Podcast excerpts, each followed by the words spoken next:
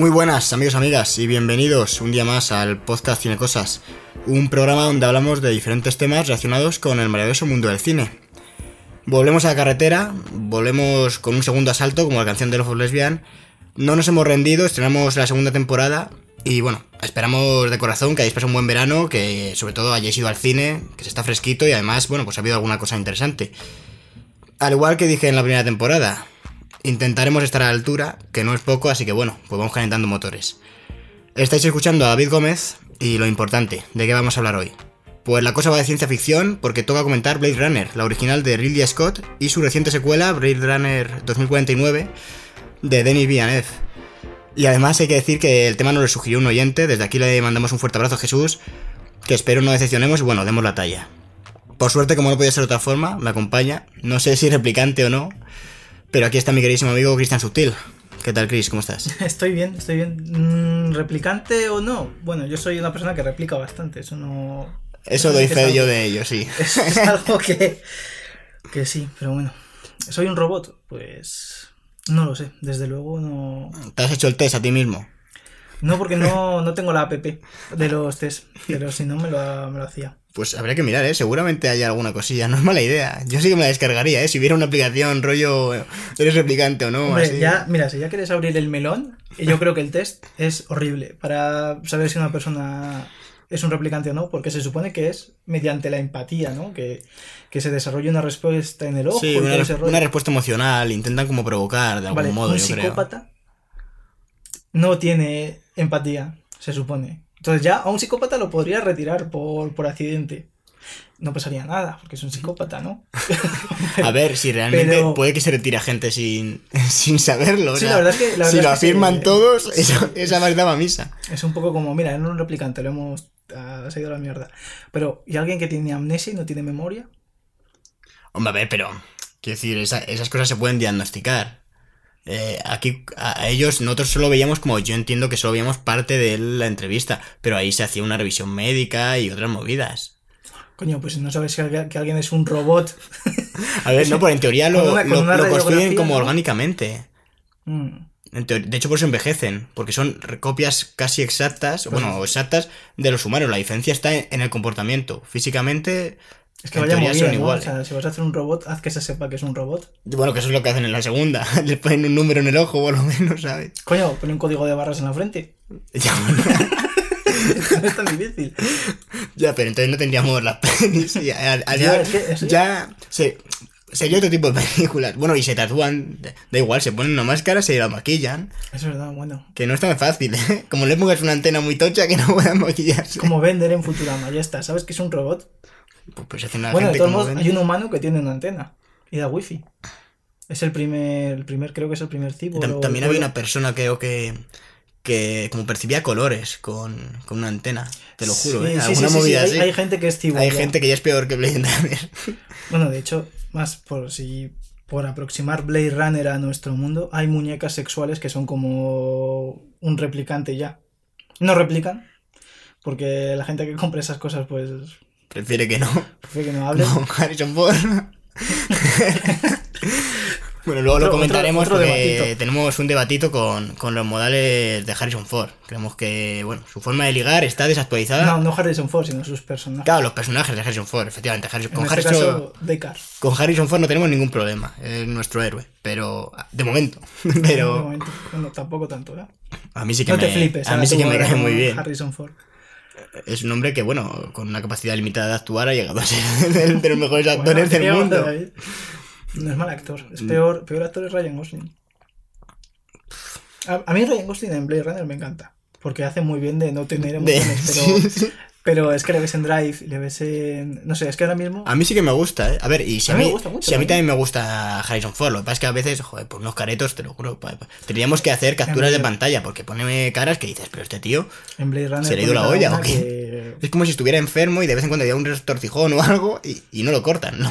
Ahí. Sí, me gusta mucho una, una escena en la que él va en el coche de policía y tal, creo que no va conduciendo y creo que va con, con Edward James Olmos y, y va como mirando las cosas como si le hubiesen dicho, mira, imagínate que esto es, ¿sabes? O sea, lo normal, ¿no? Imagínate que esto es un viaje que vas volando no sé qué y él va mirando como a los lados Como, sí. Sí, pero como Y- si fuese el primer viaje que hace. ¿sabes? No Sí, como si fuese algo de como- todos los días. Pero, pero claro, y no solo eso, sino que además va preguntándose como, mm, ¿qué hago hoy para comer? ¿Tengo pasta? ¿Tengo tomate? ¿Unos macarrones? Y lo único que tiene es whisky. Eso Claro. es lo único que sabemos que come, ¿sabes? Y es así. Porque cuando va a comer sopa le detiene su propio policía, su propio...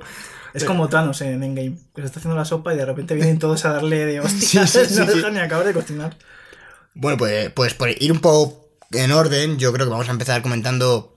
Luego ya seguro que nos desmadramos, pero bueno, vamos a, vamos a empezar con el que comenzó todo esto, ¿no? Con Ridley Scott, que, que bueno, fue que el director de la primera película, un director ya muy conocido, y bueno, que hizo la primera peli, que es del 82. Ujú.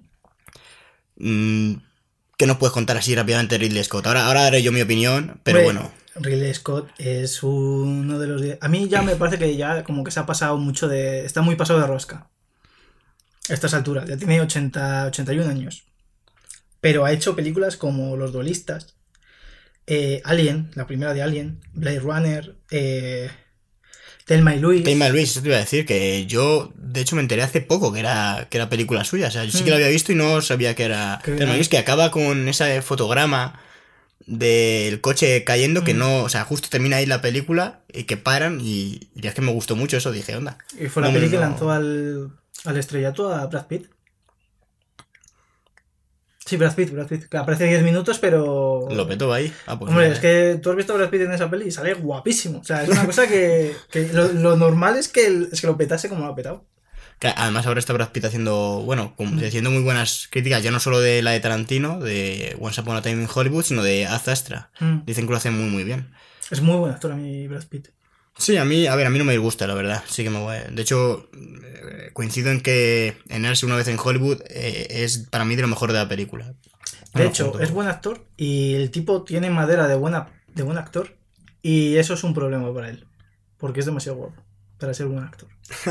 No, no, es como, Joaquín, bien, no es como Joaquín Phoenix. Claro, Claro, ¿no? Joaquín, Que- Joaquín Phoenix no, le, no tiene que ser un sex symbol en cada película que hace. Sin bueno, embargo, pero mira, mira cuando hace Brad Pitt de gitano en Snatch. Ahí, guapo, guapo no está. Y no ha el tío un hace el tan guapo papelón. nunca. Sí, hombre, a ver, pero, pero hace. buah, es espectacular. La verdad, él. Además, incluso te diría, el doblaje en español está muy, muy bien también, ¿eh? Que a mí me parece muy complicado porque el tío como que no habla bien. O sea, yo imagino al tío que le fue a doblar que dijo, me cago en la leche, el, ¿qué es dobla- esto? el doblador que, doblo- que dobla a Brad Pitt normalmente, que es el mismo que hace, que es el de Johnny Dick o John Cusack, es muy buen, muy buen actor. O sea, muy buen, muy buen actor de doblaje. Efectivamente. Que. eh, bueno, nos- si no nos equiva- equivo- equivocamos, es Daniel García. Eso nos dice internet, no lo que no lo conocemos personalmente. Eh, yo es que he visto entrevistas y suele ser. O sea, es un actor. El que dobla a Brad Pitt. O sea, es un tipo con el pelo largo, muy. Tiene pinta de macarrilla. Sé quién dices, pero yo creo que no, eh, que te estás confundiendo. Que ese es el que dobla a Johnny Depp. Y no es el mismo. No. Además he visto algún documental de ese tío ese, bueno, así vídeos de estos. Y... No, ahora que lo pienso, la voz de Johnny Depp y, y Brad Pitt. es El tío sí que es totalmente diferente. Sí que doblaba... Sí que doblaba a gente... Es Luis Posada. Estoy pensando en Luis Efecti- Posada. efectivamente. Que doblaba a varios actores famosos. Entre ellos, bueno, yo creo que el más conocido era... Era justo Johnny Depp. Pero también a, Le- a Leonardo DiCaprio también le ha doblado. Ah, sí, esa DiCaprio, vale, me estoy. Vale, me A Jim Carrey, eso, a Jim Mm. Carrey es el que yo estaba. O sea, que, que sí, sí, el, el hombre este es en la película. Es un muy buen doblador, Sí, eh, es- Luis es Posada. increíble. A mí, vamos, ya te digo, sí, animo a la gente que vea, le he hecho un vistazo porque hay varios eh, vídeos en YouTube que sale el tío ahí, bueno, contando su experiencia y demás, y la verdad es que están muy interesantes. Pues, bueno, volviendo a ver, También hizo, bueno, siguiendo, ¿no? Después de. es que Ridley Scott, lo que tú dices, es que es un hombre muy mayor ya, ¿eh? Mm. O sea, es un tío que nació en el 37. Antes de la Segunda Guerra Mundial. Ojo, eh. O sea, este hombre. Este hombre nació cuando. Cuando el cine todavía estaba fraguándose, ¿sabes? Sí, sí. O sea.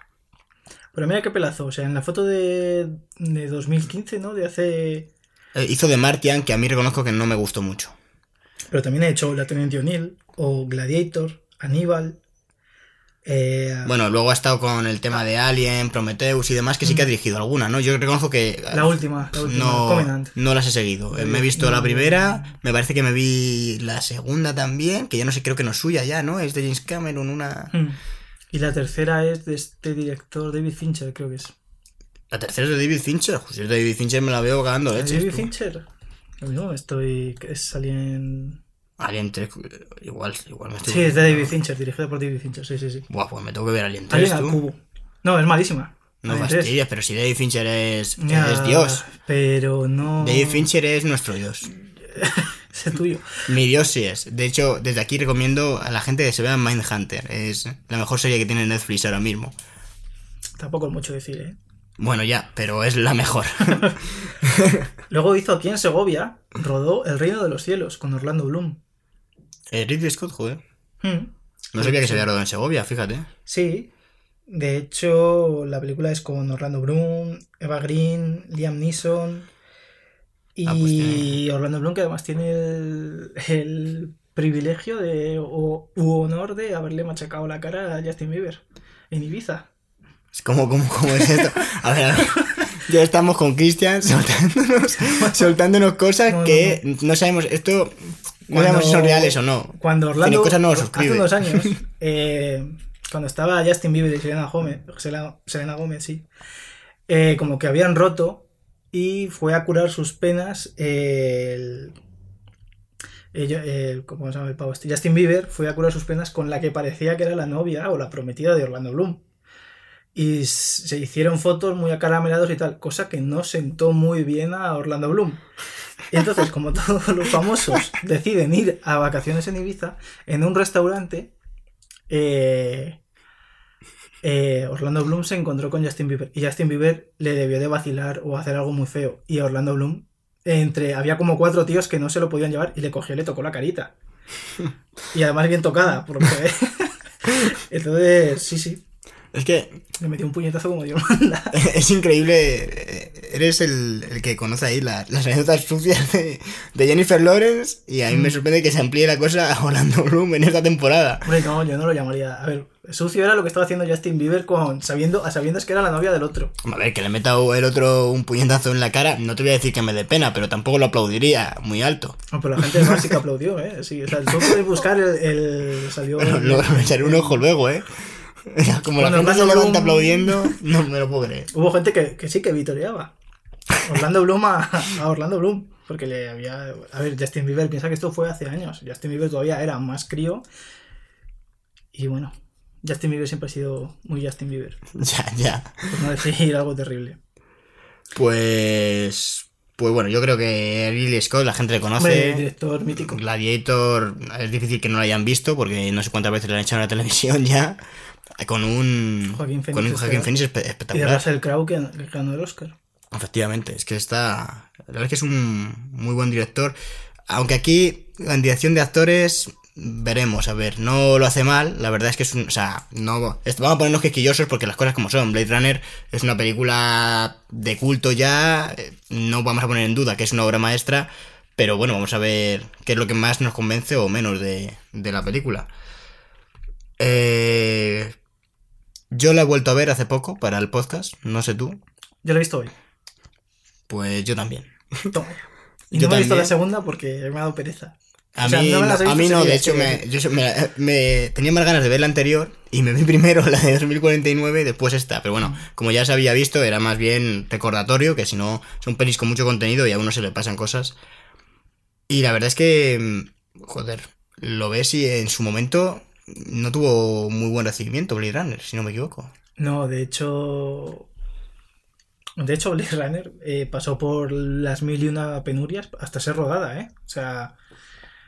eh, se quedaron sin dinero en la, en la preproducción. el- la productora dijo, no sé si fue a la bancarrota o pasó de poner pasta. Y.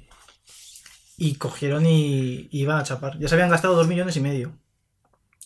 Y de repente el productor dijo, mira, voy a, voy a mirar y tal. Y sacó 21 millones, me parece que de por ahí, de a saber dónde.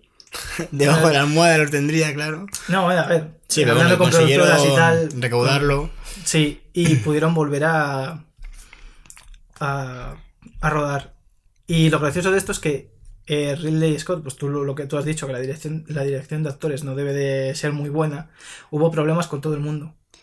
A ver, no es que. O sea, o sea, a mí me parece que esa gente sí que actúa bien en, sus pelis, pero es verdad que aquí a mí cosas que me parecen raras. De hecho, bueno, lo vamos a ir comentando ya. Nos parece que a veces, a mí por lo menos, poner algunas caras. Harrison Ford, que tú, si tú eres el director, ahí tienes que decirle, oye, Harry. esto no me lo hagas, tío. Que, que esto es una situación súper dramática. En un plano estás ca- súper jodido y de repente aquí me haces una mueca que digo yo, me cago en la leche, tío. A ver, son cosas muy puntuales que yo, de hecho, en la primera vez que vi la peli ni me di cuenta. Y ahora viéndola, pues bueno, más veces, pues me saltaban. Y, igual hay gente que le mete más en, la peli. Pero yo qué sé, a mí reconozco que no. Y, hay algún detalle más. Bueno, eh, lo he hablado antes con Christian, pero el hecho de que aparezcan los replicantes tan zumbados. eh, porque es que en la primera película a mí me de que los replicantes están un poco locos. El tío como que medio sonríe muchas veces cuando está asesinando a un tío o casi, yo qué sé, es, es como que las emociones son muy raras. Pero es verdad que claro, son replicantes, son gente que tampoco están como desarrollando emociones, no son humanos eh, totalmente, ¿no? Aunque el lema sea eh, más humanos que los humanos. Que, que me parece que lo profundiza muy bien en la segunda peli eso. Mm. Pero es verdad que en la segunda película no me pasa tanto esto. Parece que los tíos o son más serios o más... O, o no sonríen así, hacen cosas así tan raras, yo qué sé. Hay un momento en el que... Por ejemplo, bueno, esto me, me gustó, pero es verdad que... No sé, no- me, me causa confusión. Cuando eh, Roy mata a... a, Por decirlo así, a su creador, a su padre, creo que es Tyrion, ¿no? Se llama Tyrell. eh, Tyrell eso, eh, le mata, le saca los ojos con los dedos y después le besa. O le besa a la vez que le está sacando los ojos. Cuando le está matando, le tiene así de la cabeza y le pega un morreo. Esto también pasa en la segunda película. O sea, en la segunda peli la mujer esta, eh, la asesina... Ángel, creo que se llama. Sí, a la mano derecha de ya del Leto. También da un par de besos, yo creo, cuando está matando gente. Y son cosas que a mí me causa confusión. O sea, me gusta porque dices, hostia, es- o sea, no sé, me, me parece que... Ya no morbo, pero me parece que es como muy... Me aleja del personaje, pero hace como que sea un peligro, no sé. Me a mí me, gusta, me gusta que... locura. Sí, que, que es como que está loco, efectivamente. Pero, en la, pero es que en la otra peli, yo qué sé, la, la muerte de, del amante de Roy es súper rara. O sea, eh, está metiendo una paliza a Harrison Ford y de repente coge y se aleja para dar cuatro piruetas y Harrison Ford, claro, es como la tía se va a 5 o 6 metros a tomar por saco, coge la pistola y le dispara y la mata.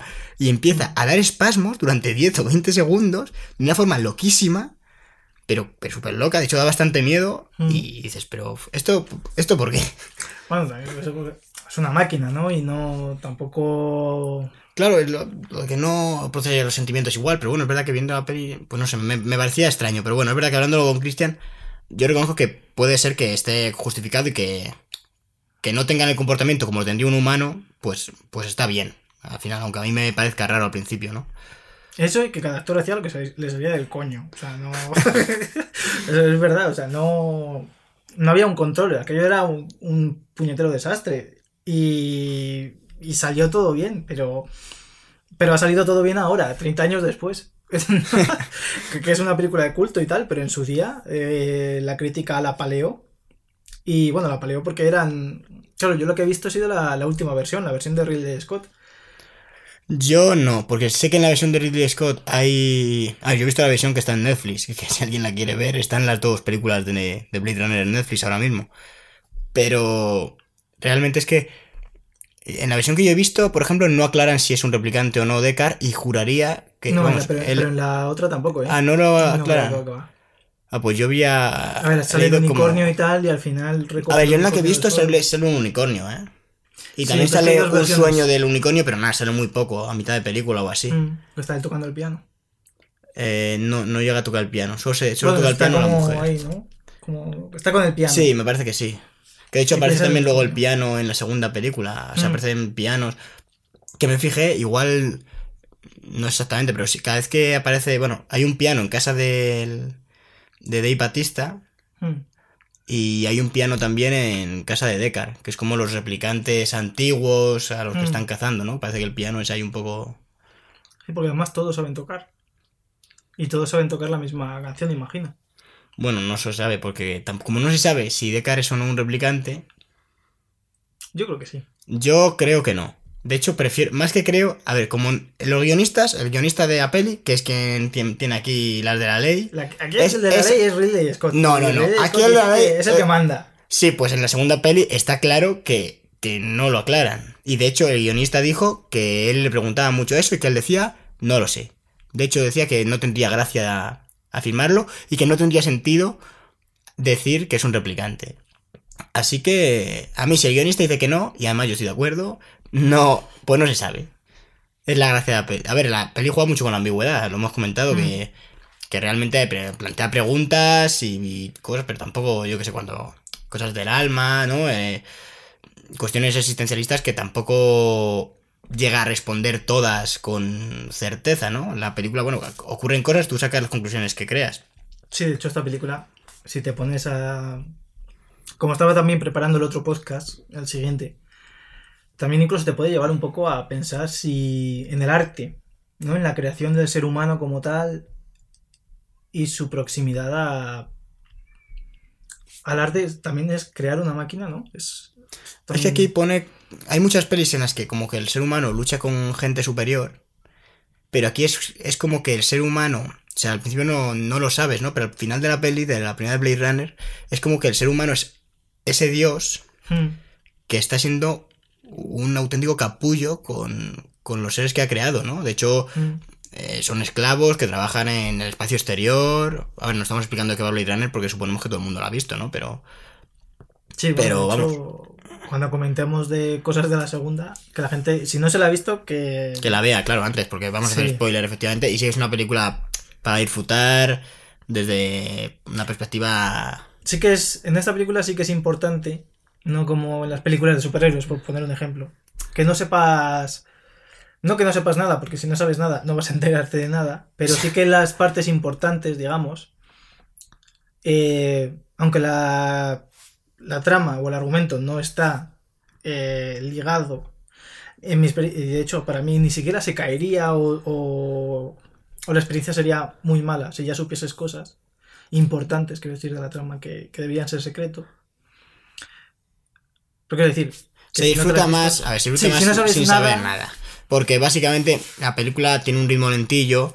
Y cuando te vas encontrando cosas y vas sabiendo cosas, pues eso como que te incita a seguir Mm. la investigación. Por Sí, vamos, que es modo. cine, es cine noir. Entonces, Claro. lo más importante es la investigación y Al final, rollo. yo creo que lo más importante es el, como el ambiente, la atmósfera que te crea, Mm. eh, las preguntas que plantea. Lo demás, el que Deca, bueno, Decar, en este caso la gente K, vaya de aquí para allá, eh, lleve un sitio a una pista, le digan, pues vete allí, que no sé qué. Bueno, pues eso está bien, pero no creo que sea la trama en sí como lo más, lo más importante. Más bien las preguntas que crea. Y es verdad que a mí en la segunda, bueno, en la primera también, la trama está muy bien porque lleva, o sea, hay descubrimientos en la trama o dudas que plantea que son justo eh, estas cuestiones, ¿no? Por ejemplo, cuando le pregunta a la...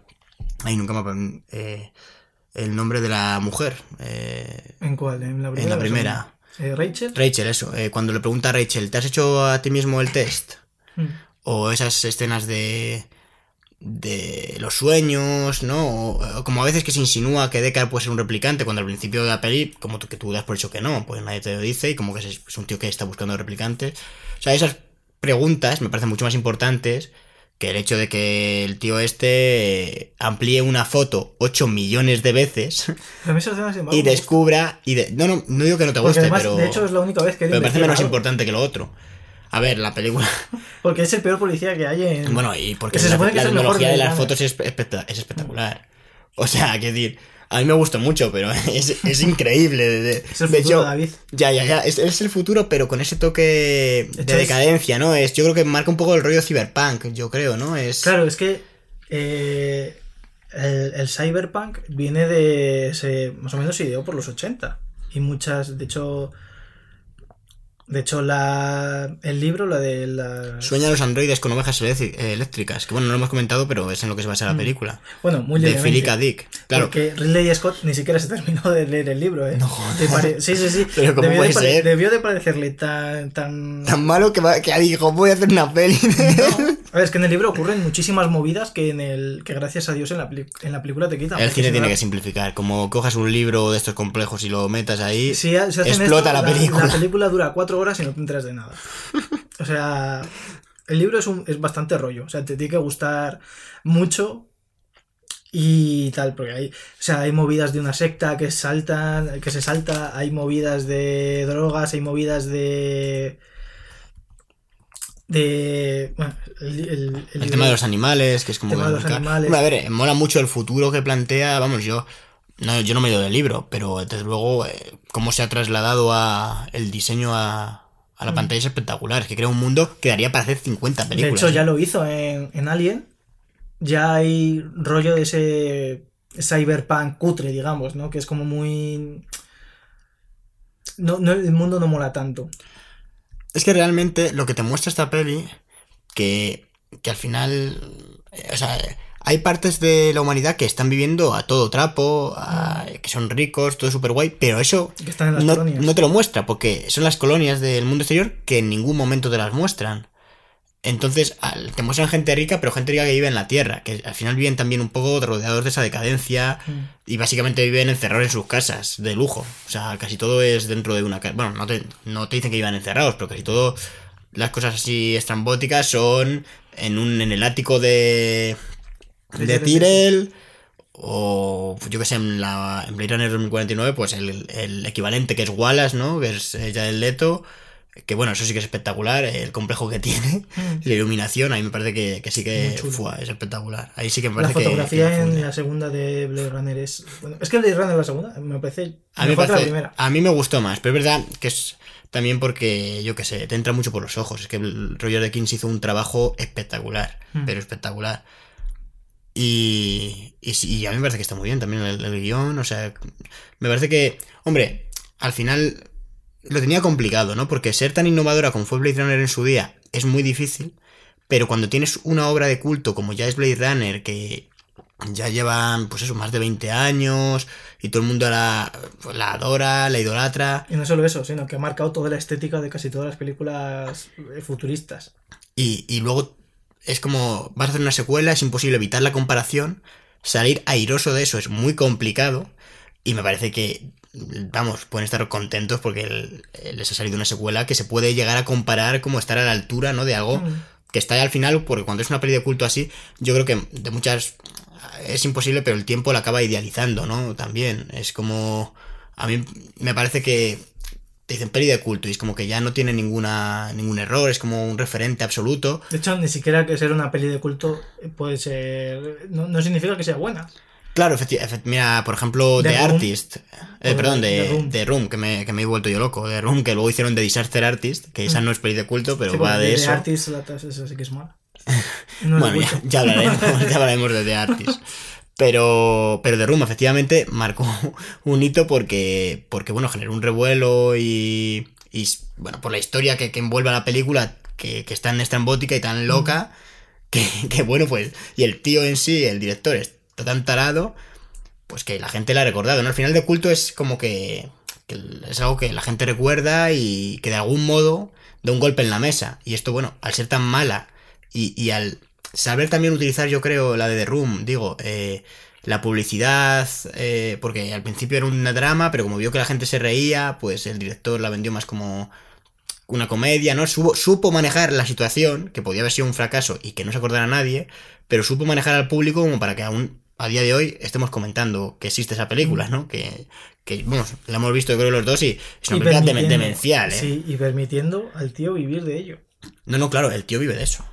Porque se hacen proyecciones, ahí tiene un- muchísimos fans, o sea, Mm. para lo que es, estamos hablando, ¿eh? que es una película terrible, o sea, terrible. Y es de culto. Efectivamente. Pero bueno, en este caso sí que se hablaba de, de que Blade Runner es una película de culto en el lado más optimista de la palabra. O sea, hablamos de, de algo que. hablar de que ha marcado la estética de las siguientes películas de ciencia ficción.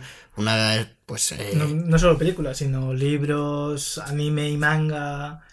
Cómics, eh, videojuegos, básicamente ese estilo cyberpunk que plasmó en Ridley Scott y, y bueno, y como las maquetas y todo, todo ese mundo fue es ahora, yo que sé, piensas en Ghost in the Shell, por ejemplo, en, en la película de Sí. 1995, es así. Es, Es muy rollo, ¿verdad? Podía, de hecho, enmarcarse perfectamente Mm. en el rollo Blade Runner. Sí, sí, sí, O sea, te pueden decir que es la Tokio de- del mundo de Blade Runner y, Y te lo y tragas, sí. Y lo es. Efectivamente, además, hay alguna peli, digo, algún anime ahora más contemporáneo, por ejemplo, el de. Ahí, ¿cómo se llamaba? Mm, Que sí que lo he comentado alguna vez contigo. Sobre unos policías que cuando Eh, solo pueden Psycho abrir. Pass. Psycho Pass, eso. Que tiene dos temporadas y una película, está bastante bien. Especialmente la primera temporada, tiene un muy buen episodio piloto. Y, efe- y efectivamente todo el. eh, estéticamente, los edificios, incluso las máquinas también son muy Blade Runner, realmente. O sea, se ve. Alita, Ángel de Combate también. Elysium también me recuerda mucho a. Además Elysium con el tema de las colonias espaciales, ¿no? Es más, ahí sí que te comenté que muestran las colonias.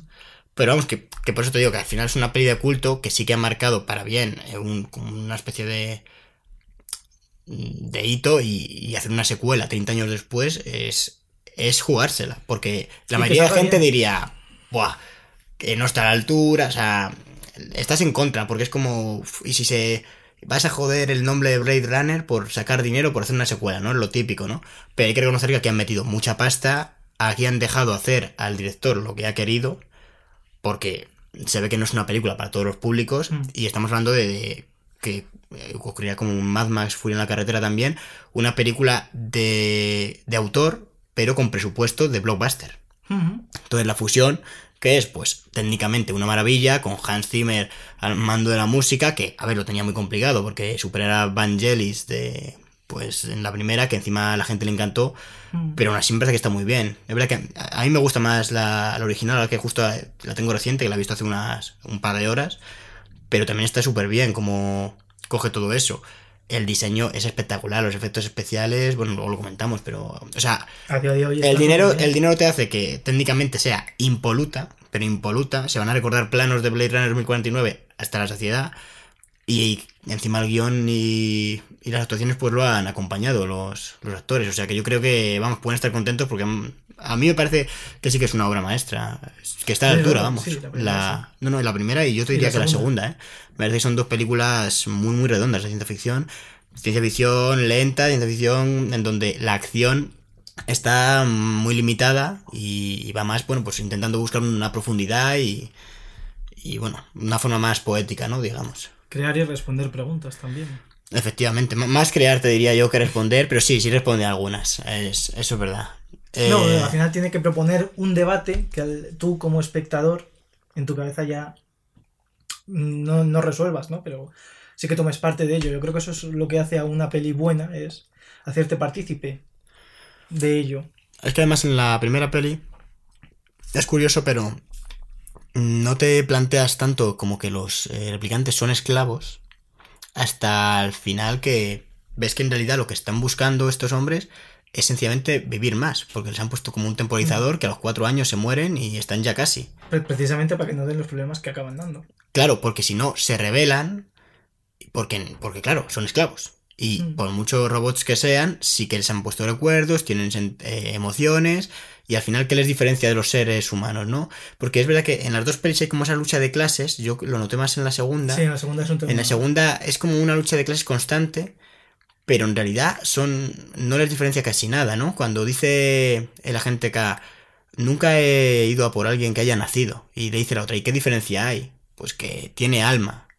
Le dice ella, bueno, a ti tampoco te ha ido tan mal sin ella, ¿no? Claro, y- O sea, es un poco como, ¿qué es eso del alma, no? ¿Qué, qué, qué te hace humano? ¿Qué no te hace humano? Claro. Es esto, esto también es un tema que, que está en 2001, una odisea en el espacio, cuando HAL 9000 se vuelve, no se vuelve loco siquiera, o sea, es, es en plan de que su programación está hecha de, de tal forma que le ponen contra las cuerdas, entonces él tiene que empezar a matar a todos los que están allí, pero es su programación.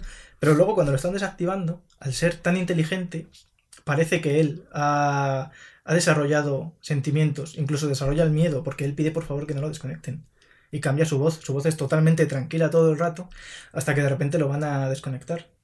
Y yo creo que eso también es, es, la inteligencia lo que te hace humano. Es que, claro, el, el problema es que yo creo que la peli sí que te lo...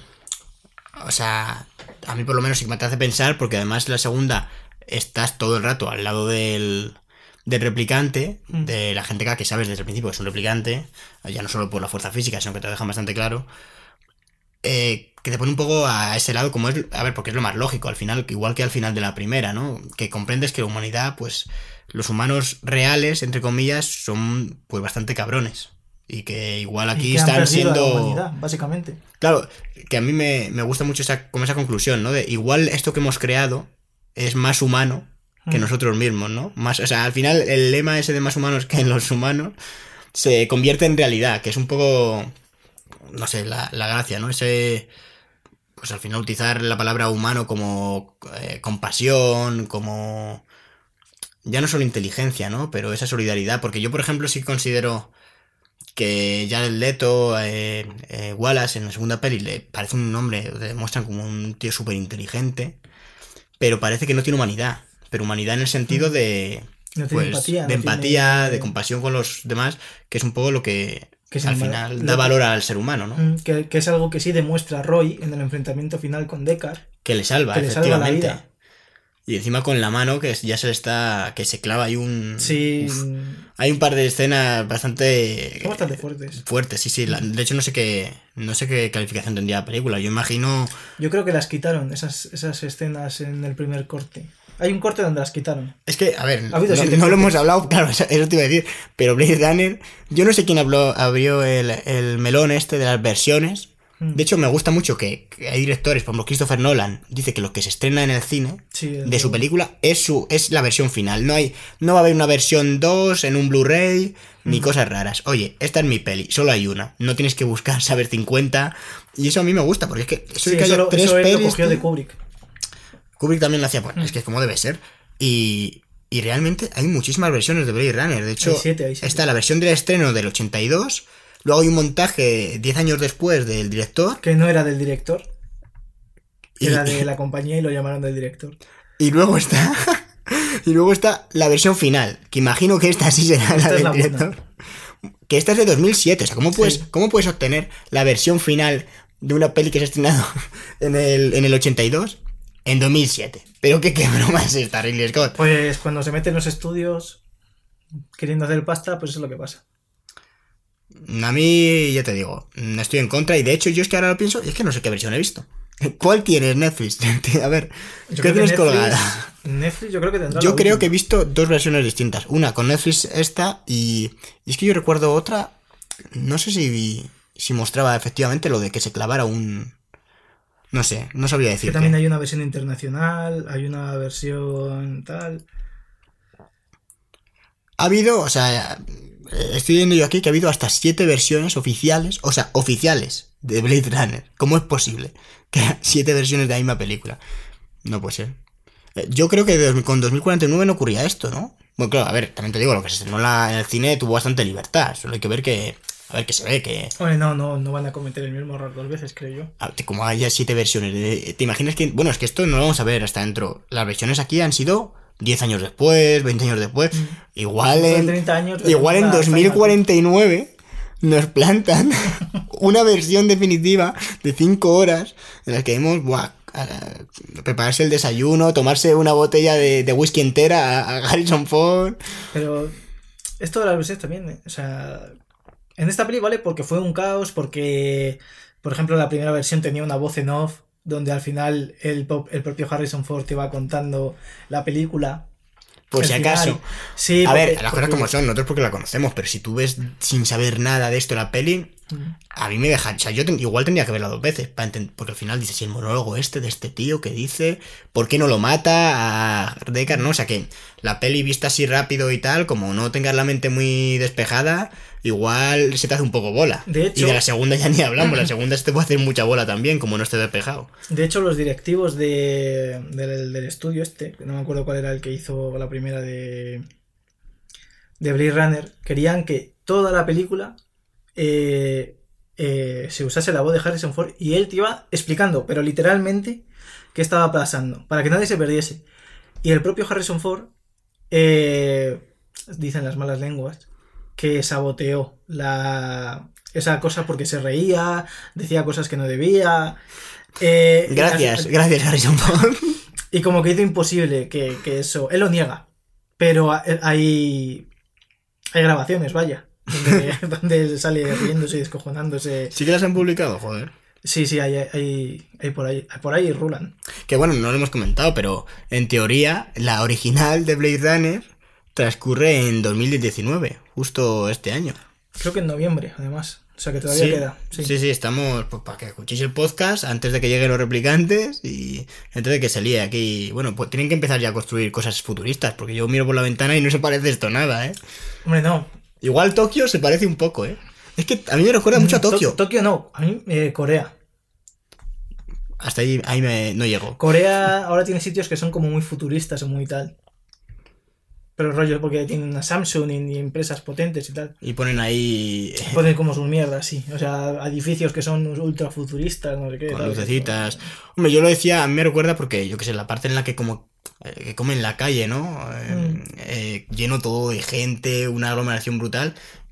Igual luego Tokio no es así, pero la imagen que nos vende No, del mundo me- me- mm, es así. te vende como un. Los Aunque en teoría es Los Ángeles esto. No, no, claro, esto no es Tokio. o Muy, sea, muy globalizado todo. Efectivamente, es como muy... Bueno, siempre lo ubican en Estados Unidos, pero es verdad que es una peli que como es tan futurista y te dicen que es Los Ángeles, pero te podrían decir que eso es Ámsterdam, te, Mm. te da igual, o sea, es como el mundo ha cambiado radicalmente, o sea, no hay, de hecho no hay nada, no recuerdo yo un... Yo que sé, que hubiera algún elemento de Los Ángeles típico ahora que se muestra ahí como en el futuro, ¿no? Ahí, No, no, no, es ahí directamente todo- ha cambiado todo, literalmente, efectivamente. Eh, han dejado solo pues eso, edificios gigantescos. Mola bastante el. Como. Que yo creo que le da un poco como una insignificancia al ser humano el, el hecho que cuando te muestran las panorámicas. eh, son enormes. O sea, igual ves algo súper pequeño, pero en realidad es un edificio gigantesco, ¿no? Mm. O sea, que al final las. ¿Cómo decirlo? Eh, la comparación de, de tamaños, ¿no? Que, que muestran unos eh, planos generales brutalmente grandes. Que realmente yo cuando lo vi la primera vez, estás acostumbrado es como a, a cuando a veces hacen planos lo típico de que lo graban con helicópteros y tal, pero ahí, como son con maquetas y demás, no eres consciente de que igualmente el edificio que igual el edificio que están mostrando, que es la comisaría, em, tiene más población que, que la mitad de España, ¿sabes? Igual que la mitad de España no, pero mucho. A lo mejor te has flipado, pero. No, pero a ver, que hablamos de edificios, Sí, sí, hablamos de edificios de grandes, 200 plantas. Yo que sé, Decar vive eh, en el- la planta 97 Mm. y no en la última, ¿sabes? Y, Ya, ya, encima hay una escena en la que se ve perfectamente cómo va subiendo el ascensor y va apareciendo los números a toda potencia y buah, buah, buah. Y es como, es que viene un mundo descomunal, eh, que sobra gente, no hay sitio. No, pero no es que no haya sitio, porque eh, JF Sebastián vivía en un edificio solo. Ya, pero yo daba por hecho que porque ese tío, eh, bueno, por- porque Con cero seguridad y. Claro, era un poco así. Y estaba medio abandonado. O sea, por sitio no era. Ya, bueno, pero no tenía todo el mundo acceso. De hecho, la mujer esta está como, bueno, es que le tiende una trampa. En realidad se sienta ahí. Claro, parece que no. Que en la escena donde sale corriendo y se da con el codo. Y, y, y rompe, y rompe el ese. se- creo que se partió el codo de verdad. Uf. Se hizo una lesión, seguro. Porque lo estoy viendo y dije, joder. Y encima luego actúa como si nada. No, a mí me, por me gusta mucho, ¿eh? Como la actuación, porque da, o sea, lo poco que sale, da miedito. Y Mm. de hecho, el final de Blade Runner, eh, cuando el tío está haciendo la cuenta atrás, de cuatro, Sí, allá sí. voy, da un poco de miedo, ¿eh? Sí, sí, pero Parece- porque Robert Auer está desatado ahí. Sí, sí, de hecho, lo mejor, yo creo que de Mm. la parte final. A mí Además, me. en España fue doblado por. por Cons- Constantino Romero. Mítico doblador. Sí, sí, muy. De hecho, bueno, eh, este año falleció el actor. eh, Sí, Robert Auer. Y de hecho hubo polémica con Constantino Romero, porque un señor que debía de buscar la polémica y tal, dijo bueno, que... como siempre, a ver. Sí, un señor que por lo visto ahora el que le salió bien, porque yo estoy hablando de él y salió en varios sitios, y de hecho ahora parece que sale en varios sitios también, pero el tío dijo que puso en plan, eh, voy a colgar el vídeo en versión original porque hay mucha gente que lo ha visto doblado por un vendedor de colchones. Adiós. Y era en plan para pegarle con la Sí, porque no está nada mal doblado. Lo hemos comentado aquí a veces. El doblaje es una herramienta más. Si no quieres, pues lo ves en versión original. Que no te lo prohíbe nadie. Pero lo que hizo fue llamar a Constantino Romero, que es uno de los mejores dobladores que ha visto este país, que ha doblado a, Sim, a Mufasa, a Darth Vader, a Arnold Schwarzenegger, mejorando muchísimo la calidad de, de Arnold Schwarzenegger como actor, vaya, y, y- y llamarlo vendedor de colchones. Yo sí que era que- otra cosa que hizo, pero de todos modos, o sea, pero si lo dices de manera despectiva, obviamente no. A ver, Bastante tú, sucio. tú no verías a Arnold Schwarzenegger como replicante. A mí me pegan mazo, ¿eh? A ese y a Stallone. Sí, sí, sí, sí. Y a. Hacer un a- ¿Cómo se llama cameo. el pavo este de. El que ha hecho la peli esta de, de- con The Rock? El Jason Statham. Pues ah, también. pues también. Sí, es que son tres personas que eso lo. Uf, uf. Que por cierto, mira, hablando del pavo este de Jason Statham, eh, dijo una vez en una entrevista que necesitaba. Que, que en Marvel necesitaban dobles de acción porque las, las escenas de acción eran malísimas, no sé qué. Y le contestó Paul Bettany, que es el que hace de la visión, y le dijo que él lo que necesitaba era un doble de actuación. Gravísimo. Yo ¿eh? creo que, yo creo que es la, la puya más grande que ha lanzado un actor de Marvel trabajando en Marvel. Madre mía. Pero es verdad, vamos a ver. A ver, sí, bueno, a ver, el tío, oye, las películas que hace lo peta. A mí, a mí personalmente yo no las veo. De hecho, Bueno, ha hecho, cuando hace- va a hacer Jumanji 2, creo, ¿no? No, bueno, Jumanji ese es de 3. Rock, Jumanji ese es de 3. Rock. No, pero. El otro también, el calvo también. Jason Ah, no, no, no. Yo decía, pensé que decías de The Rock. Ah, No, se, lo- no. se lo dijo a Jason Statham. Sí, sí, Uf, sí. Ah, Es que a mí The Rock reconozco que me cae bien. Pero es verdad que como actor, a mí me parece que es terrible. O sea. Pero es como John Cena o como el propio Batista. No, no, Batista, mira, que sale en Blade En Runner. Blade Runner lo hace muy lo bien. hace muy bien. Pero como Drax es horrible. Pero es que mira el personaje que tiene, por Ya, favor. Si es que ya, también te digo, depende mucho del guion. Es que Pero- el personaje de Drax es literalmente un tío diciendo tonterías y como que no comprende. Tiene un poco de replicante, ¿no? No sabe muy bien los sentimientos, tal. O sea, Drax es un replicante, pero en otro planeta. Es muy difícil. Pero tú Y con piensa- 5 kilos o 6 de maquillaje que tiene que llevar encima. Pero tú piensas cómo debe de sentirse Jason Momoa, que se presentó para hacer de malo en Guardianes de la Galaxia y de Drax, y le quitó el puesto un tío que literalmente acababa de salir de la lucha libre y había rodado una o dos películas donde el propio Batista decía que era mierda su actuación y que le daba vergüenza ajena. A ver, es que no ayuda mucho lo que tiene ahora en pantalla, porque está haciendo una peli como de conductor, no sé, eh, Stuber, una cosa rara como de acción en un taxi, bueno, en un Uber, eh, algo raro. No sé, yo lo he estado mirando y pinta súper mal. Es la típica peli que dices, coge otro guion. Bueno, es que yo no sé si, eso- si lo ofrecerán, pero que alguien le dé más rollo Blade Runner. Es que en Blade Runner lo hace muy, muy bien. Le va bien O sea, hacer de, de gente... También te digo que le vi en la peli esta, en, en la última de James Bond, y también era... No, No, le lo hace dieron- mal, pero también te digo, es que le dieron una palabra de... una de- mierda, de- dice al final o algo sí, así. cuando lo matan. Sí, pero bueno, pero es que a mí eso me gusta. Es que a mí la última de James Bond me parece que está bastante bien porque me parece que es casi. A mí me, me, me gusta una parodia. Sí, pero parecía una parodia de, de, de- de las pelis de espías porque, por ejemplo, el, el malo, clasicazo de malo, le ponen Pero ahí el. una peli de James Bond, Claro, efe- literalmente. Efectivamente, pero es que ahora mismo una peli de James Bond. Si es la como, es, como Skyfall. rara. Y si, si la modernizas es Skyfall. Y si no la modernizas, a mí por lo menos me da la impresión de que es una parodia. No una parodia en el sentido de. No es Scary Movie. Claro, no es Es- Scary Movie, efectivamente. Es algo más elegante, más sutil. Como, como puede ser John Wick en parte una no parodia, pero sí que parece que en algunos momentos parodia las escenas de acción. Porque como que lo lleva todo a unos límites muy exagerados. Lo que pasa es que está rodado con una seriedad y con un estilo tan brutal que, que te lo tienes que creer. Pero tiene su... En, en la, en la última, por ejemplo, es como más autoconsciente de que es un poco... A ver, que en la última película, joder, se cae el tío al final, por ejemplo, de un edificio no, súper alto y no palma. Pero eh, súper alto es súper alto y te lo muestran. El golpazo que se lo- mete. De hecho, hoy lo he parece visto, parece medio como- inmortal, ¿eh? Son como ocho pisos de caída, pero se va dando contra un montón de cosas, también te digo. Cosa que no, desde luego, no justifica. No justifica, que- bueno, Que que no se haya roto casi nada. O sea, que el tío consigue salir de allí. En fin, a ver bueno, qué no da. se ha visto porque luego lo llevan ahí tirado a rastras. Sí, bueno, no va andando. Solo faltaba que después de matar a 100 personas en la batalla final, o Dios sabe cuántas, y caerse de un edificio de 6 plantas, vaya el tío y se vaya andando a su casa, ¿sabes? Pero. En la primera lo hacía. No, pero no era tan- Es que aquí es súper exagerado. Sí, es decir, en la tercera, como tienen que ir subiendo el listón, ya imagino que llegará un momento en el que lucharán con trenes o algo así, ¿sabes? Pues. Es que va pareciendo Fast to Furious, tú. Sí, sí, aquí va a parecer, en algún momento va a ser así. Lo que pasa es que aquí lo hacen bien. O sea, a mí me parece que Es- está. es escalando, es- va escalando. Va escalando poco a poco, no, no es una cosa loquísima. De hecho, hay un vídeo de, de- en YouTube de Te lo resumo así nomás que o sea, en dos minutos así te muestra todas las muertes de las tres películas de John Wick, que son creo que 256. 254 creo. que O bueno, 54, una barbaridad. Mm. Y es un vídeo que merece la pena ver, ¿eh? Desde aquí. quien, quien tenga dos minutos de su que tiempo, que, próxima lo vea. solo matase a una persona. Solo, y quedase en 255. Yo creo que no, no sé. No, sabía cómo sostener el guion ahí. O 365. Claro, pero ¿qué dejaría? Una como por ¿2.000 día. heridos? No, no muertos, pero heridos muchísimos. Sí, bueno, a ver, puede, puede decir ahora, mira, soy John Wick, pero ahora ya por el camino del Zen voy. Sí, sí. Y va dando bofetadas.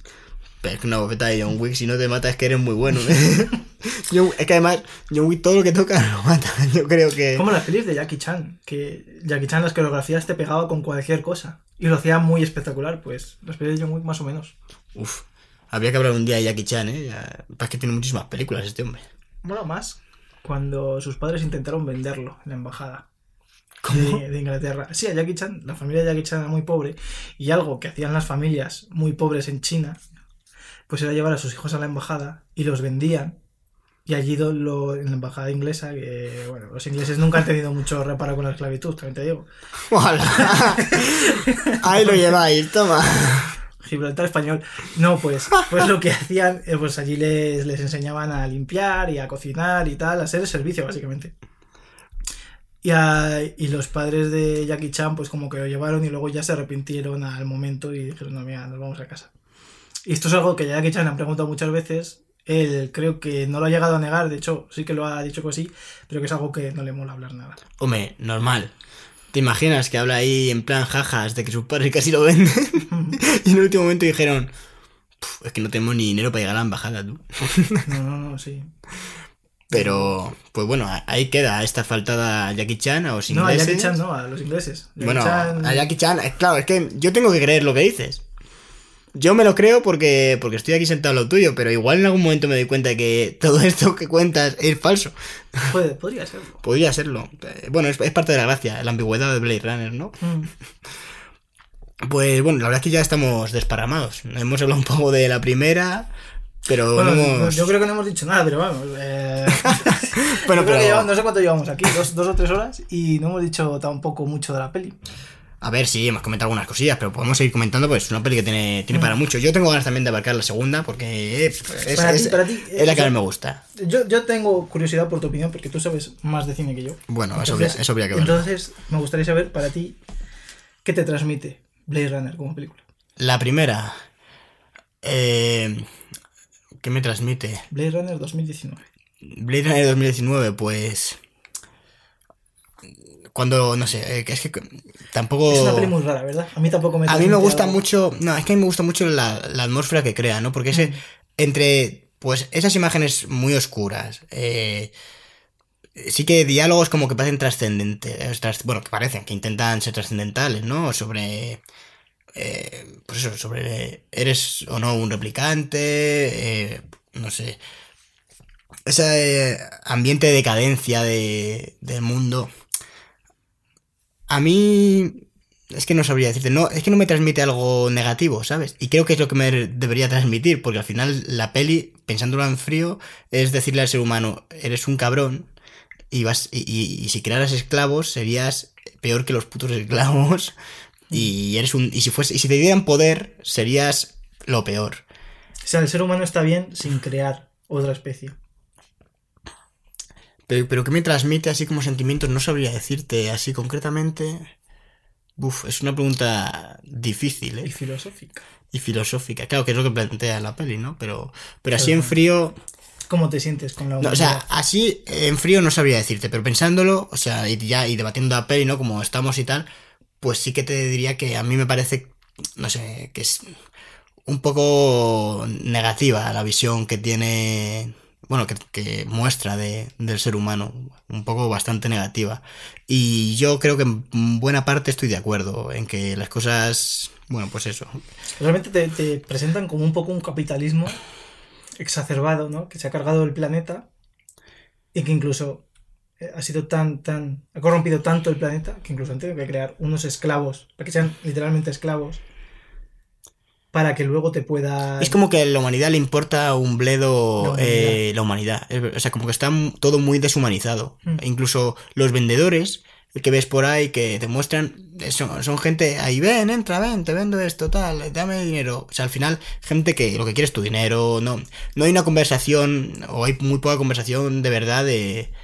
Pues eso, de. No se ven relaciones de amistad. Efectivamente, relaciones ni de amistad, ni tampoco se ven parejas por ahí. n- Todo muy... Casi no salen niños. No y si son niños, están robando. De hecho, hay un momento en el que parecen Mm. que como que roban a. Justo al final, cuando Deckard va al, al sitio final, JF. aparece efectivamente a la casa de, de JF, al enfrentamiento final, eh, llama al timbre como desde su coche. Porque, Mm. bueno, porque es el futuro y tampoco te tienen que explicar. Y de repente, Se puede hacer ahora, se puede hacer en el futuro. efectivamente, Se puede hacer ahora y se puede hacer dentro de dos meses o tres meses, que sea... que es cuando es la peli.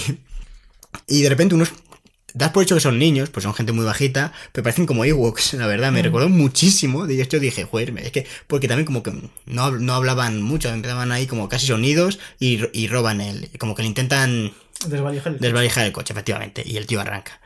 Pues al final no te muestran una familia comiendo en ninguna parte de la película, no te muestran, es como un mundo eh, muy solitario, aunque haya mucha gente, ¿no? La gente no se relaciona, muy egoísta, Mm. muy peligroso y, y a ver, es una versión muy radical de, del futuro, mm, pero sí que es verdad que creo que, bueno, no, no, que- no que el mundo vaya a ser así, pero, pero que podría serlo. Y al pensar que esa Yo posibilidad creo- está abierta es, es una mierda, porque te muestra una posibilidad muy mala. Yo creo que estamos más cerca de serlo que, Que de no serlo. Que de no serlo, exactamente. Pues, pues no lo sé. O sea, no, no creo que vaya... a Ojalá nos equivoquemos, pero es como, como la canción esta de de de Son Faguirre, ¿no? Que, que levante la mano el hermano que en el ser humano ha perdido la fe. No pues, pues es muy buena. Cristales rotos se llama, me parece. Pues yo ahí levantaría la mano un poco. Ojalá, ¿Te ojalá un día la, la baje, la mano, pero, pero conozco que luego lo veo y, al final la gente que... te- igual sí que hay, la mayoría de gente es, por decirlo de alguna manera, y, simplificando mucho, buena, ¿no?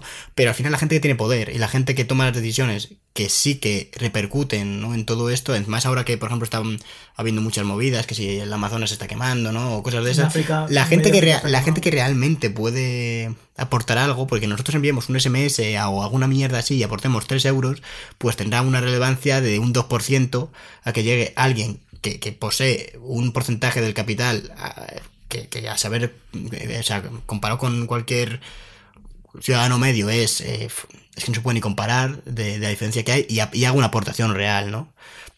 O sea, al final la gente, se, una compañía se gasta más dinero en, no sé, leí el otro día, ¿no? En- bueno, en, en que en su compa en que su, por ejemplo, que Netflix se gaste dinero, eh, se gaste 50 150 millones o 20 millones o los millones que sean en que pueda emitir Friends, Pero luego donen aquí 10 millones y parezca una millonada, ¿no? Que es por salvar el puto Amazonas, ¿sabes? O sea, que como que al final... eh, Mismamente que pague 3.000 euros al año en España en impuestos.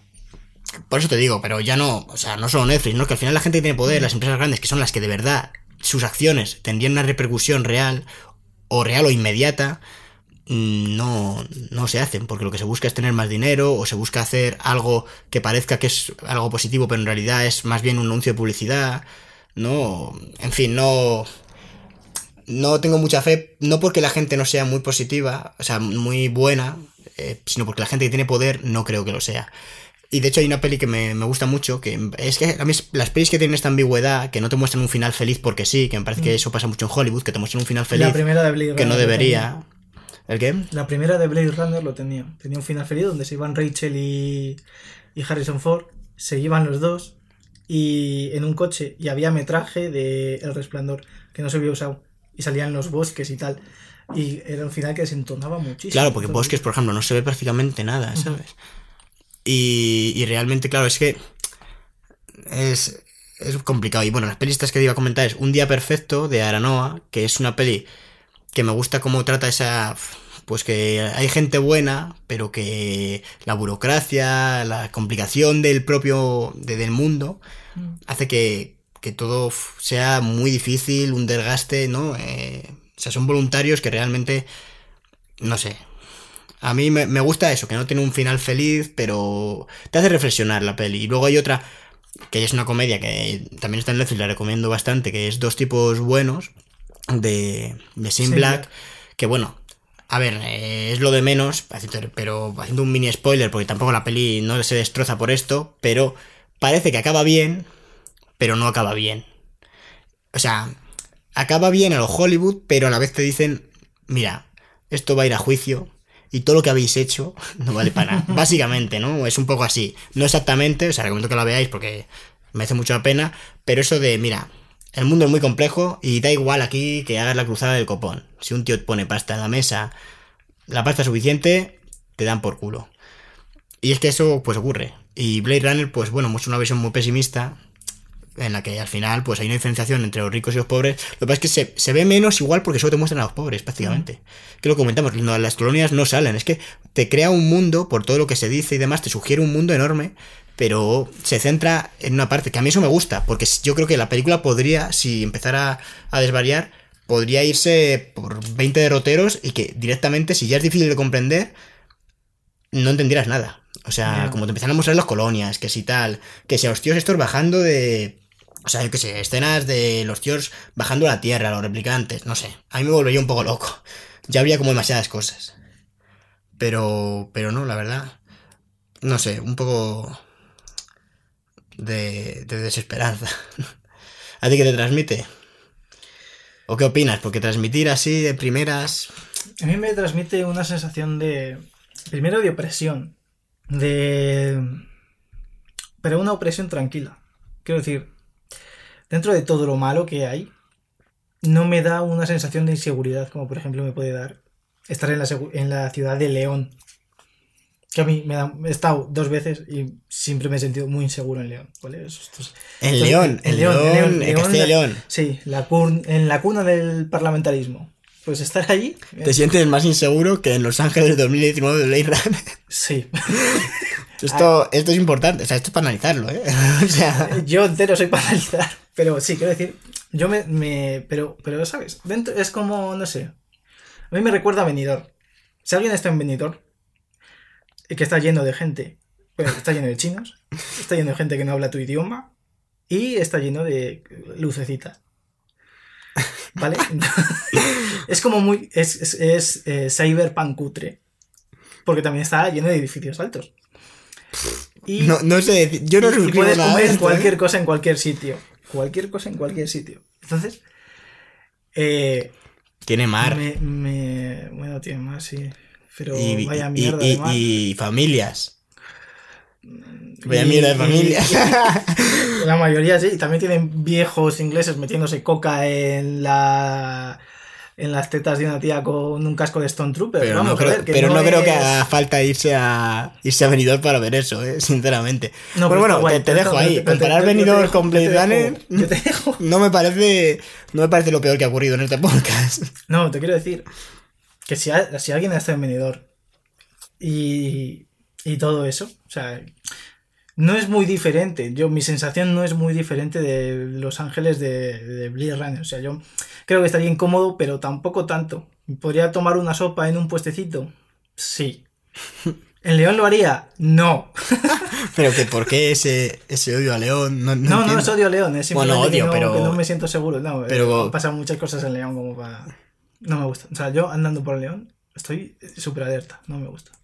Me siento más seguro en Madrid, que Madrid sí que no me gusta, que en León. Bueno, pues hasta aquí las declaraciones de Christian sobre, sobre Blade Runner. Madrid, León, Benidorm, Benidorm. da igual, todas son peor que Los Ángeles en 2019. No, no, yo no diría peor. O sea, Benidorm, o sea, León sí, pero Benidorm o Madrid no, tampoco. Pero quiero decir que esa atmósfera, yo, yo viendo la peli digo, mm, Es verdad, yo estoy de acuerdo con, con que sí que parece cierta opresión. Pero luego es que parece que la gente se ha acostumbrado. Claro. Es, es como que, Es una oye, esta es la, la realidad que nos han ido metiendo poco a poco y, y oye, que no es raro, ¿sabes? Que, que la gente esté aquí vendiendo en la calle. Parecen puestos. Parecen puestos que son como ilegales. Cada vez que va el hombre este y muestra que es policía, todo el mundo, no, policía. pues". ¿Sabes? no puede ser policía, no. ¿Sabes? Porque es como. Pues eso, que dices, joder, no. O sea, no hay, no hay una tienda, yo no veo viendo la peli y no digo, esa tienda es legal. No, todo es trapicheo, bajos fondos. A mí me recuerda a veces un poco a la. a Tatooine o alguna de estos. No sé si Tati- Tatooine, porque es que como me confundo mucho con las. Con. No, las- pero con- ¿dónde están los Ewoks? Que hay un tío que vuela. Eso es Tatooine. Sí, Los que hay, Ewoks son Tatooine, sí. que hay un... Sí, creo que es Tatooine. Bueno, pues sí que me recuerda a veces a, como a Star Wars, aunque Star Wars verdad que tiene un tono más cálido y arena y demás, y aquí mm, más bien asfalto y luces de neón, mucho más oscuro, más bueno rollo de, de cine noir, ¿no? Hmm. Que a mí me gusta mucho, la verdad es que es un género que me, me mola bastante. A mí también. De hecho- además tiene peliculones como, yo qué sé, Chinatown, por ponerla, bueno, el máximo exponente. Claro, del eso te iba a decir, digo, claro, te has, No me he ido muy lejos. te has ido aquí, ¿sabes? Es A- como decir Messi, mejor jugador del mundo de fútbol, ¿no? Claro, pues sí, sí, así, arriesgándome, ¿sabes? es algo que igual no conocéis, buscarle en Google, que, que igual no os Es sale. uno- un chaval muy bueno. Bueno, pero que yo que sé, el rollo también de siendo muy evidentes estéticamente, de Sin City, ¿no? Sin City es noir en, en la máxima expresión de... Sí, sí, eh, o sea, que si es más noir, te pega en la cara, vaya. y Sí, te, sí, sí, y sí, te- sí. te apaga un cigarro en la te- frente, ¿no? efe- efectivamente. Ah, Sí, sí, sí. Es la femme fatal, pero de, de manual. O sea, De hecho, la segunda es ya todavía. La segunda no la he visto. Y ya quiero ver, sale Joseph Gordon-Levitt, ¿no? No sale en la primera, Sí, me sí, parece. sí. Bueno, la segunda te la puedes ahorrar, ¿eh? Eso me han dicho, pero mira, me cago en la leche. Yo Así me la yo, quiero con, ver. con tal de ver a Joseph Gordon-Levitt. Sí, ¿no? yo, a mí me gusta mucho ese actor. A ver, me hace mucha gracia. Es que le cogí mucho cariño en 500 días juntos, porque me parece un peliculón y me parece que hace buena actuación. Aunque no todo el mundo le gusta esa peli, pero bueno, a mí me No, parece, me gusta, mí me parece una muy buena peli. Lo que me, que me guste en, en- el personaje no me gusta. A ver, el personaje es un capullo, pero, es un me capullo, gusta es un capullo que aprende.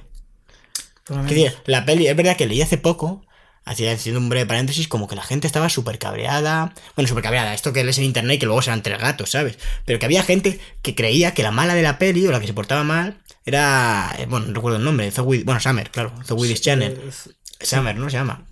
Y. Y la peli hay que ser un poco tonto, ¿eh? Porque está claro que. El, o sea, la tía le dice, literalmente es súper mega clara con lo que tiene con él. Y el pavo, pues va a otro rollo. Se enamora ahí de una forma súper ideal y luego le dan el bofetón en la cara. Es un poquito como, como Deckard, que le dicen cuatro o cinco veces que no le va, que Eh. a Rachel no le va la marcha y la acaba violando. Mira, mencionando así, uniendo a Joseph Gordon Levitt con Blade Runner, me sale Looper. Looper Mm. tiene un rollo Blade Runner también. Igual sí que es verdad que se, como se ubica en. En yo que sé, te, muestran en ese campo que, que dista Sí, mucho pero de la- Blade pero Runner, la ciudad pero sí. Mm. el rollo y, y la neón y las drogas y los- las armas incluso te diría. Es, eh, de hecho, es que aparecen hasta la típica escena de un helicóptero con una luz enorme, un foco Hmm. ahí viendo las calles, Además, drones. la música está, está muy bien. Looper, otra recomendación. El que Looper está genial. que es un, un genio. Un genio, efectivamente. A mí me de gusta hecho, mucho. los mejores capítulos de, De- Breaking Bad, la mejor serie de toda la historia. Que van a hacer una peli. El camino. Sí, El Camino. Mm, Camino. A ver, reconozco que a mí no me hace mucha ilusión, pero Que el bueno, otro día, la, que la el otro veré. día, eh, Aaron Paul me hizo mucha gracia porque lo escribí en Twitter y puso el comino. Me, hizo, me hizo mucha gracia porque imagino que no, no se dio cuenta. Pero, pero me hizo mucha gracia. Si quieres, pasamos ya a comentar un poco. Ya no Blade Runner 2049 que estamos comentando, pero oye, ¿quién la ha hecho? Que no lo- o sea, hemos hablado de Ridley Scott, pero es que Blade Runner 2049 no la ha hecho Ridley Scott. La ha La ha hecho. producido. Claro, hombre, a ver, él sabía que ahí ya no podía estar mal, hay que cuidar el producto. Pero bueno, Dine- Denis Villeneuve, que bueno, ya le conocía a la gente, no es nuevo. No, de hecho, La llegada le, le consagró, la- le gustó mucho a, a crítica. pero ya venía, por ejemplo, con Enemy, eh, Prisioneros. Enemy, que yo leí en una entrevista, que era. que dijo que, que daba gusto haber hecho una película eh, en la que le han dejado hacer casi lo que ha querido, ¿no? Como porque Enemy es tiene autor puro y duro, ese sí que tal cual, Con Jake Gyllenhaal, que, que lo peta de y. Además está basado en un libro que me gusta de mucho. José Salamago, el hombre Sí, duplicado. que me gusta mucho que ca- cambien el título, porque el hombre duplicado es un poco... Spoiler. Spoiler, sí, sí. Pero Va. tampoco es spoiler porque, Ya, porque la movida la- es tan rara que... Que no sabes muy bien ya. por De hecho, termina la peli y. "Bli, ¿qué?". Ya ha pasado. Pero, pero sí, de hecho, a mí Enemy me gustó mucho. De hecho, tiene una imagen final muy impactante. A mí Mm. me... Uf, me echó para atrás de la silla. Sí, yo también. La gente, a- va a haber gente que no le va a gustar nada. Pero, pero No bueno, quiero hacer no hay que hacer spoilers, de esa película, ¿no? pero- Y, y claro, es una película. Bueno, estoy leyendo que. que es eh, una coproducción de Canadá y España. Yo pensé que solo era de Canadá. Bueno, que no era una coproducción. Por supuesto que sí, David. Españita lo primero. No estoy yo muy seguro, ¿eh? Sé que Canadá está metido seguro. Ah, sí, sí, pues efectivamente, es una coproducción eh, Canadá-España, comprándolo aquí en IMDB. Pero. Pero bueno, guay, guay porque la película, te digo, a mí sí que me gustó bastante. A mí me encanta. Además, ¿Qué he dicho? No sé, el pavo este que. Este. El pavo este que ha dicho con todo el poco respeto del mundo. ¿quién? Eh, Bollero. ¿Qué ha dicho Bollero de ella? Carlos Bollero, bueno, Puedes Car- verlo. Carlos Bollero, a ver, a mí me, me gusta de Carlos Bollero que dice su opinión. Ahora, su opinión casi nunca me gusta, pero, pero me parece que el tío es, es sincero. Mira, ahí está. A ver, en, en un extracto de, de su crítica dice sobre Enemy, película tan pretenciosa como absurda, psicologista en el peor sentido, bobamente enigmática, en posesión de un argumento disparatado. Bueno, A mí me gusta porque. Carlos Bollero no, no la recomienda, pero si os consuela, tampoco recomienda la última de Tarantino, y a mí me parece que está muy muy bien. Y de hecho, Dolor y Gloria, que para mí es la mejor película de este año.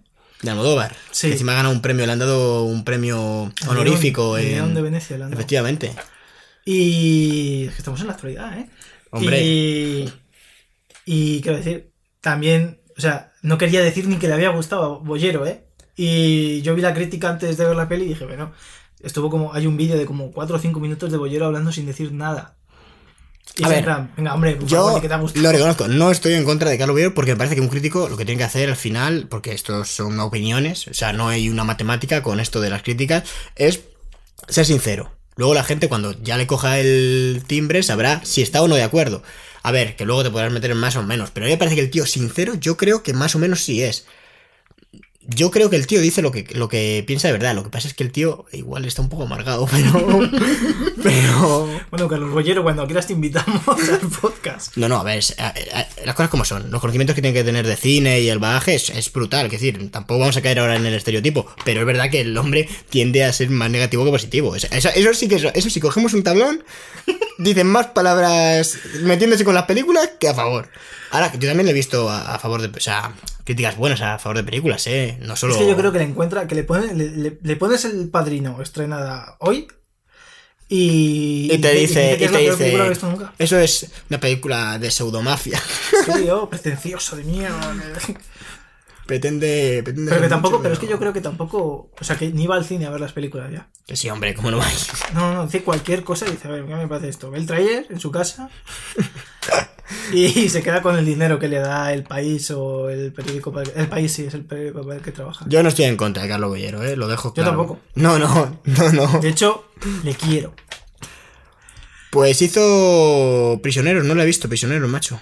Yo creo Y que eso, es, ahí va, sale, no sabía yo. eh, Jake Gyllenhaal, ¿no? Madre mía, pero qué maravilla, ¿no? Este hombre, claro, no es tonto eligiendo actores. Menudo- No, no, pero- menuda bestia. Pero yo creo que tiene también un rollito tarantino que es que todo el mundo quiere trabajar con él. También he hecho Sicario, ¿eh? De hecho, Sicario sí la he visto. No me he visto la secuela, creo que no es suya. No. Pero sí que me he visto la primera. Y bueno, lo mejor para mí es Benicio del Toro. Que Benicio del Toro a mí me- encanta verle casi haga lo que haga. Pero. ¿Sabes a Pero bueno. ¿Sabes a quién también le gusta mucho? Benicio del Toro. A ver. A Scarlett Johansson. Sí. Bueno, a ver, normal. O sea, poco buen gusto que tenga. Está bien, Sicario. La verdad es verdad que a mí el tema que trata, pues bueno, no es. Es que como estas películas que son tan eh, americana, de... O sea, es verdad que no lo hace tan mal, no me parece que, de que hecho, sea... no me parece una americanada, me parece no. todo lo contrario. A mí no me parece tampoco una americanada, pero sí el... ¿Cómo decirlo?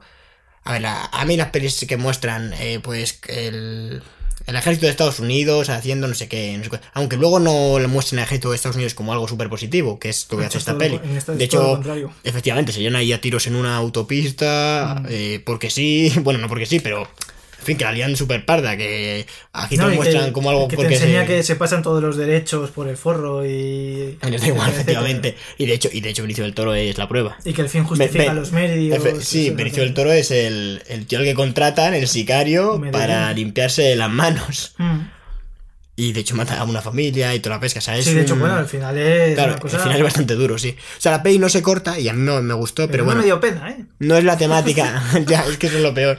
Que al final dices, somos peores nosotros. Sí, pero es que. Ya, pero que si lo mata Benicio del Toro, te da igual, que mate a La quien rata quiera. come rata, tío. No, es que no hay otra. Pero bueno, eh. lo Luego también es que hizo es- Arrival. Arrival, efectivamente. Que, ¿Qué nos puedes decir? Porque tú sí que has hablado. Bueno, sí que me has comentado alguna vez sobre la llegada, que te gustó mucho. Sí, me gustó muchísimo, de hecho. Pero, o sea, para mí, o sea, no es la que más me ha gustado de Villeneuve, porque para mí la que más me ha gustado es Enemy. A pesar de que la vi, no la entendí. Me pasó como a Carlos Bollero, pero yo no dije que tal. De hecho, me esforcé por entenderla. Y cuando la entiendes es todavía mejor. O sea, es una peli que, que si le das cuatro o cinco vueltas. A mí me en costó, me costó más entender Blade Runner 2049 que Enemy. Sí, a mí no. Enemy es que al final como no sé. A ver, porque trata el tema este como Perfect Blue, Hmm. no que al final una vez que entiendes eso, como que es porque no es que Blade Runner 2049 me costara entenderla mm, es que es distinto, porque Enemy en cuanto te das cuenta de haces clic y dices, vale, pues esto es lo que pasa, ¿vale? Sin hacer spoiler, o sea, bueno, no se puede decir, pero en cuanto entiendes una cosa, ya todas las piezas como que se unen más fácil. Mm. Pero a Blade Runner a mí me da la impresión de que hay muchas cosas que deja sueltas, que no es que entiendas una y ya ¡pum! coincida todo bien. Es que hay que ir entendiéndolas una a una. Y yo es una peli que la he disfrutado más en segundo visionado que en el primero. Y eso en el primero fue en el cine. Pero en, en el segundo, en mi casa ahí con Netflix, reconozco que la he disfrutado más porque he entendido más eh, algunas cosas. Y bueno, aún así hay algún tema que no, que no he llegado a coger. Aunque luego verás que buscando en internet te das cuenta que hay cosas que no es que no haya entendido. Sencillamente que la peli no resuelve. Mm. Y claro, yo es que cuando no resuelve algo, a veces tiendo a pensar que a mí se me ha pasado. Que ha habido un diálogo que no he cogido bien, o algo que no he visto, y luego hay muchas veces que no, que es que sencillamente no se ha resuelto, y que, que en mi cabeza tengo que apagar el piloto porque eso si no, no, no se, no se va a resolver. Y va a hacer, ya empezamos antes de meternos con la peli, va a hacer, bueno, está haciendo, Dune. Sí. Que bueno, llevan queriendo hacer esto, yo llevo oyendo el proyecto este años y años. De hecho, Desde creo que hay una peli ya, ¿no? la- Sí, es, es que creo que esto es un reboot. Yo tengo poca información sobre Dune, la verdad. No... A ver, yo no me vi. No me vi la, la primera, no me la he visto. Jugué al videojuego de Doom. Que es como de una navecita que van Sí. saliendo bichos. Eh, hay, uno, hay uno que es rollo. De hecho, redefinió todo el género, me parece, de, de estrategia. De todos los juegos de estrategia de ordenador. Es bastante chulo. Y Dune, no me acuerdo de qué iba, de unos gusanos que le sacan droga del culo o algo así. No, no, te- no tengo claro, ¿eh? La verdad es... no me la he visto, es que es una peli que se me ha escapado siempre. No me la he visto, sí que. Me suena que sí que me la he visto, pero es que tampoco. No te podría decir. No, en teoría ¿De qué estrena en 2020, o sea que... Y... No, pero digo la anterior, no la. Ya, pero la anterior es que yo creo que no es una... Que no es una revisión de, de la original, ¿eh? Yo creo que la original era otra cosa. Yo tengo... no sé. Lo Y- desconocemos, pero bueno... Sí, Y también iba a hacer de Leviatán, que por si alguien no sabe eh, de qué iba, eh, hay un corto en Dailymotion que si tú pones Leviatán seguramente te salga, es un corto bastante chulo de, de animación. Y creo que compró Fox los derechos. Y... Y la iban a hacer, pero luego, pues no sé en qué habrá quedado, en, en- en nada, me imagino. Dune, eh, mirando, va de. Básicamente como de. Una. Bueno, está basada en una novela y el- la novela va de. eh, la novela de Frank Herbert, por si a alguien le interesa. Bueno, Sí, eh, si somos los únicos que no han visto esta película, casi todo el mundo la ha No, visto. no creas, ¿eh? Dune es, es conocida, es de 84 Sí, y sí, sí, demás, es un sí. clásico. Pues mira, a ver, es que hay mucho clásico, no podemos abarcarlo todo, No, somos jóvenes todavía. Yo no había nacido cuando se estrenó. Yo tampoco. ¡Ay, va! Si se ha dirigido David Lynch. Pero si te he dicho antes, hemos la hablado madre, antes. ay, cuando la madre del cordero. podcast. Ay, la madre del cordero. A ver, hace mucho calor. eh, nos tenemos que justificar. Igual que el último podcast, en este también hace un calor de- de, Además hace bochorno. Pero bueno, David Lynch, pues sí, hay que verla. Eh, joder, yo me voy a salir con tareas de, de este podcast, me cago en la leche. Bueno, está bien, no, no me parece mal. Blade Runner 2049, venga, nos encarrilamos. Denis Villeneuve, el Christopher Nolan bueno. No, hombre, por Dios. Vamos a ver, eh, 2017, eh, secuela necesaria, Mm, pues no lo sabíamos hasta que se estrenó, ya hemos Y- dicho que sí. sí. Necesaria no, eh, ojalá hagan otra más, pero ahora, uff, es que es muy difícil, es que se va subiendo, esto es como, bueno, yo siempre estoy a favor. Es como, es como Breaking Como. Toy Story 4, todo el mundo decía, pero si la 3 es muy buena, pues la 4 está genial. ¿Habrá quien no le guste? Pues sí, que se lo meta por el culo, porque la 4 está, para mí, es hasta la altura de la 3 o por ahí. Es mejor que la primera y mejor que la segunda. Así que justifica su existencia clarísimamente. Así que yo estoy a favor de que hagan todas las pelis que sea y cuando ya se vayan a la mierda, pues esas, bueno, pues las ignoras. Pero mira, si, hacen, si no hubieran intentado hacer Toy Story 4, no habría salido Toy Story 4, que es una leyenda ahora. Y Blade Runner 2049, te lo juro, ¿eh? Toy Story 4 me parece una película espectacular, ¿eh? No, no, no voy a opinar porque no la he visto. Pues es espectacular. Pero- Desde aquí mis felicitaciones a Pixar, que sé que nos escuchan. Eh, Blade Runner 2000 2049, estamos desvariando ya demasiado, el calor nos empieza a afectar. Que... ¿Te gusta más? La primera, lo hemos comentado, pero vamos a hacer directos. ¿Te gustan más o menos que, que la anterior? Esto va a ser polémico. Sí, A mí, a mí me gusta más. Ya somos dos. A mí también. Tiene un algo que hace que me guste bastante más. Yo creo que sé lo que es. eh. Creo por, que por menos más con Ryan Gosling que con Harrison Ford, por ejemplo. Es que también te lo digo, que aparece mucho más tiempo en pantalla, pero yo creo que lo que me gana es que la puesta en escena, los planos, la iluminación, Es que de- se nota, se nota que hay un presupuesto mayor que en la anterior y que la tecnología ha avanzado y que es mucho más actual y a mí me Y que hay un ha... director que para mí es mejor que Ridley Scott. mm, También te digo, Ridley el tiempo lo Scott dirá, también te digo. hizo lo que pudo con lo que tenía. Claro, claro, es que hay que también valorar cada peli en Mm. su contexto, que es complicado al final, porque y Denis no lo o sea, ves. tú ves Sicario, tiene unos planos cuando van en coche por México, por ejemplo, son la hostia. En, en Enemy también tiene unos planos que son la hostia. Arrival, que te voy a contar. Encima la estructura de, de Arrival es súper chula, es que no la has visto, pero cuando la veas dices, ¡buah! ¿Qué, qué ha pasado aquí? Y está súper chulo. Y, y aquí, que de hecho, eh, bueno, Blade Runner, la, a mí también me gusta más y yo creo que, ya te digo, el tema de cómo consigue darle una vuelta de tuerca, ¿no? O seguir manteniendo esa profundidad que mantenía la primera, porque aquí parte de un- una especie de como de Blade, bueno, una especie no, de un Blade Runner Que es un replicante. que es un replicante. Te lo dicen desde el principio. Ay, ah, bueno, es importante comentar que se hicieron tres cortometrajes que se emitieron antes de que se.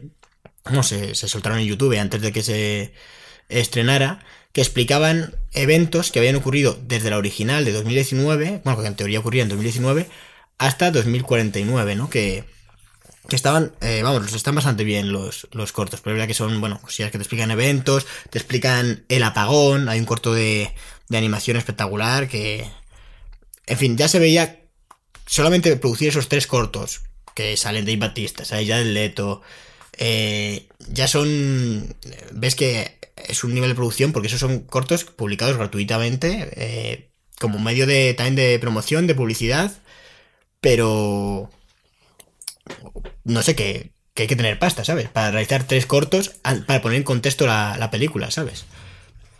Y, y aún así, aunque no los veas, la película se sostiene, incluso se sostiene sin haber visto la anterior, aunque es verdad que conviene haberla visto, porque si no vas a pensar que Deckard aparece un poco de la nada, o, en fin, a ver, siendo una secuela no te lo tiene que explicar todo, pero, pero sí que conviene haberla visto, pero se sostiene por sí sola, yo Pero creo. además, de todos modos, la película justifica que esté de cara ahí. Sí, Sí, y no abusa de él, no aparece en exceso, de hecho, bueno, limitado, te diría limitado, pero no sé a partir de qué minuto aparece, más del pasado a la mitad de película bastante, igual en la última hora de película, dura casi tres horas, para que nos hagamos una idea, una horita más de que el original, casi 40 minutos más yo creo. Y, y espectacular. No hemos comentado, pero a nivel visual, o sea, a nivel de producción, tanto la primera como esta, he hecho que se construyeran maquetas, que se. O sea, no se utilizó. Bueno, claro, en su momento el.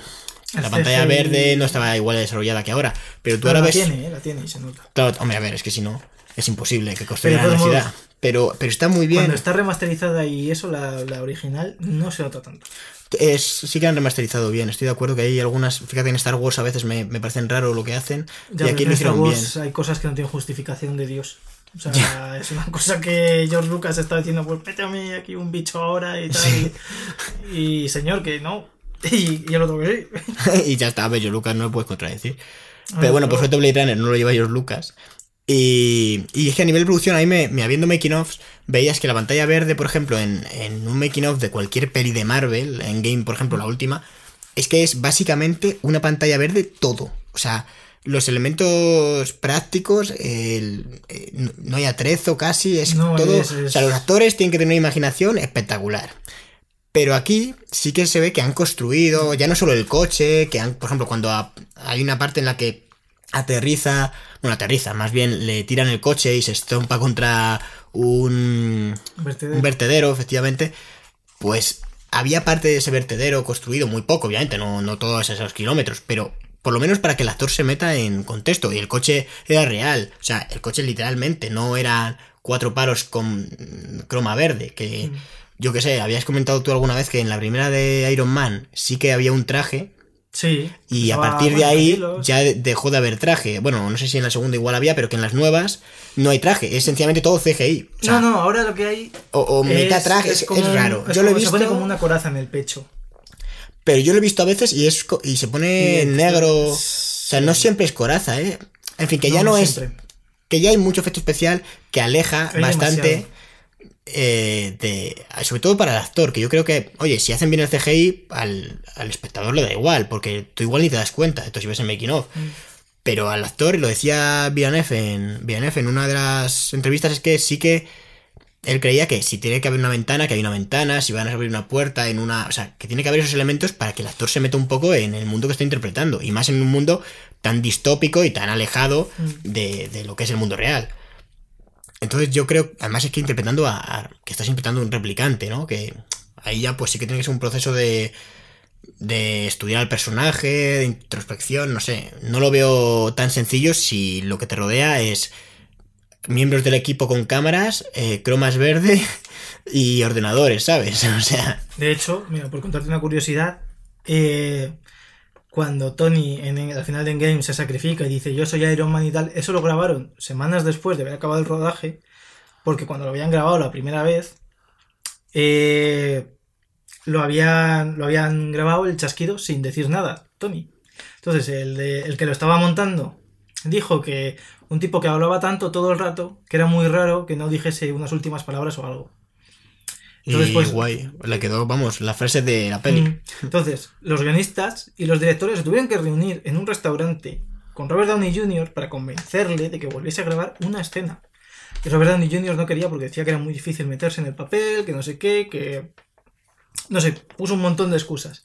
Seguramente por eso, y, y esto ya opinión personal, porque seguramente quería pasta también. Porque no hace... Robert Downey Jr. no- quería, quería dinero, el que No. yo conozco. Me imagino que también querría decir, joder, pues no sé, lo mínimo también te digo que si tienes que irte a otra ciudad a grabar.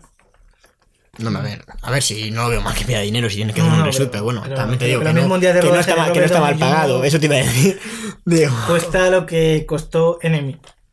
no, no, bueno, muy, muy posiblemente. Bueno, no hemos hablado de presupuestos, pero ojo, ojo al presupuesto de, de Blade Runner. Se dice que de 150 o 185 millones, según Wikipedia. Y Madre recaudó 200... 260 casi, no llegó. 260. Bueno, a ver, no está mal porque no perdió dinero y como hemos comentado, es que es una película de autor con, pues, eh, pues hecha con 150 millones, ¿sabes? Que no es poco. Pero yo, de hecho, fui a verla, cuando fui a verla al cine en el estreno, de acuerdo a una pareja, pues no sé qué tendría, de 50 años, al acabar la peli, decir que era súper aburrida, pero que era esto, que lo puedo entender porque es lo que te digo, no es una película dirigida a todos los públicos, no tiene el ritmo... la original, vaya. Efectivamente, no tiene el ritmo de todas las películas. mm, No te- el guion no apuesta por la acción, que es algo que, bueno, pues que atrae a mucha más gente que, Mm. que diálogos sobre la existencia, ¿no? O- en fin, que es una película que tienes que saber a lo que vas. como pienses que vayas a ver ahí. Bueno, es que en realidad el el, eh, el género en sí, el noir no es. Tampoco se caracteriza por tener mucha acción.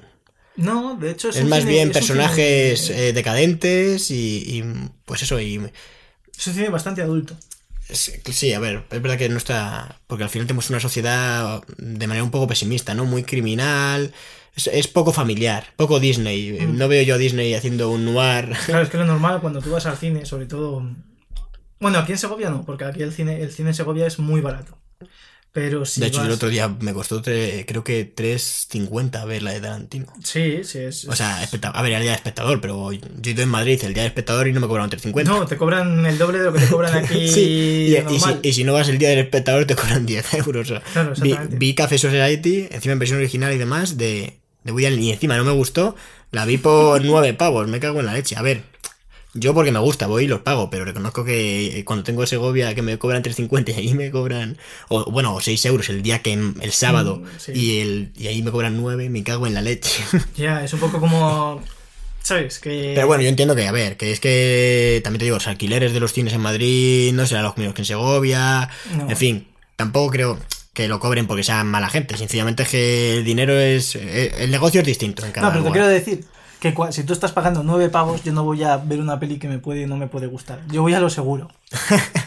A, ver, la tercera Blade Runner, por ejemplo. Claro, si sé que me va a gustar, yo, si voy a ver una peli al cine y me va a gastar. Pero yo no sé si. A ver, lo puedo suponer, porque ya llevamos un tiempo. Y yo, por ejemplo, fui a ver la de Tarantino y dije, pues muy mal la tiene que ser para que al menos, igual no la recuerdo durante 20 años, pero Mm. que no salga yo más o menos contento del cine. Efectivamente. Y si voy a ver la otra de 47 metros bajo el agua, pues seguramente salga cabreado.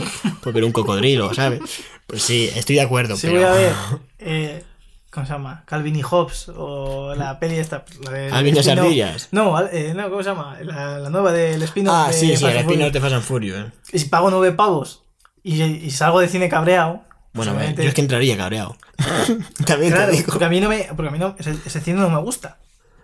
No, tampoco pasa nada porque, ¿sabes? O sea, Si tuviera, decir, que, te digo, sí- eh, si tuviera sí que ver yo, verla. si tuviera yo que ver alguna de de porque yo creo que me he visto me vi la 5 de Fast and Furious y, y dos más, la primera y creo que la de Tokio, esta que es terrible. uf, pues, eh, Pues pues si me tuviera que ver una más, yo creo que me vería el spin-off este, solo porque yo creo que es acción desbocada, sin Ah. sentido ya, o sea, no sé, el tráiler ya es una sobrada. Yo me he visto el tráiler y Yo me parece tráiler la sobrada, ¿eh? Claro, yo el trailer he dicho, si no han metido lo mejor aquí, yo creo que sí. ¿cómo, cómo, cómo me van a sorprender luego? No, Yo creo que pues que aparecerán los eh, robots de Evangelion en algún momento de la película. es como, no, es como en Transformers, que de repente llegaron a un punto donde robots pegándose y Eh. con pistolas robots no era suficiente y metieron dinosaurios. Que estaba justificado, porque en Transformers siempre ha habido Transformers dinosaurio. Sí. Que era más espectacular. Sí, también es verdad. Ver a Optimus Prime subido en un tiranosaurio Rex con una espada, pues. que tenía algún sentido más allá de espectacularidad, no. Pero No, también te digo. ¿la película tiene algún sentido más allá de espectacularidad? ninguna. No, ninguna. a pesar de que Transformers 1 es una obra maestra de- del siglo XXI. Bueno, a mí me parece que está bien. Transformers 1. O sea, de- de Me la, vi, todas- me la vi porque me lo dijiste tú, porque me diste bastante la altura con Transformer 1, que Transformers dije 1 yo, es buenísimo. me cago en la... De hecho, de hecho tengo un DVD ahí que me diste. Tengo el DVD de Transformer, que Ah, venía sí. una trilogía que daban con Telepixel, alguna movida así. Te lo Se juro. la tienes tú. Me la regalaste, ¿no? Te la regalé. De hecho, te la puedo devolver, te la puedo devolver si quieres. El próximo podcast No, no- Transformers. no creo que la vaya a ver. Oye, la última de Transformers está bastante bien. La de Bumblebee. Habla, habla muy bien de ella. Que es que es increíble. Una saga Con que John dices Cena, tú, tío. madre mía, no puede salir bien. Y de repente sacan una película que es un spin-off, ¿no? Entiendo, Bumblebee. Es un spin-off, Que no es- barra reboot, barra. no sé. Que ya ni se sabe dónde está y dice la gente, Mm. joder, pues está bien la peli. Es otra historia. Con John Cena, de hecho, lo repito. Sale John Cena, Batista, John Cena, The Rock. ¿Batista sale? Uh. No, no, no, no, que, que ya son actores, o sea. Ah, ya, bueno, Ex pues, de la lucha libre, actores. Habría es que, salir de la lucha libre antes de, que, de palmar. Sí, pero. es que es muy peligroso. Bueno, a ver, volvemos. Blade Runner 2049. Así es verdad, hablamos de esto. Hablamos de esto, efectivamente. Joder, eh, a mí me ha hecho mucha ilusión, ilusión hacer este podcast, que nos lo recomendará Jesús, porque estaban en Netflix, era fácil verlo. Sí. Que es verdad que nos lo ha recomendado, o sea, nos lo ha recomendado Jesús y estamos pasando totalmente de... No, hombre, no, no, no, hemos estado hablando. A ver, yo creo que si, lo ah, sentimos mucho. si ha visto el resto de podcast y los ha escuchado, pues sabe, sabe a lo que venimos. A, a hablar. Con, con un, ponemos un McAfee, que es el título, y a raíz de eso vamos disparando. Eh, Blade Runner 3 con Adam Sandler. Me pego un tiro.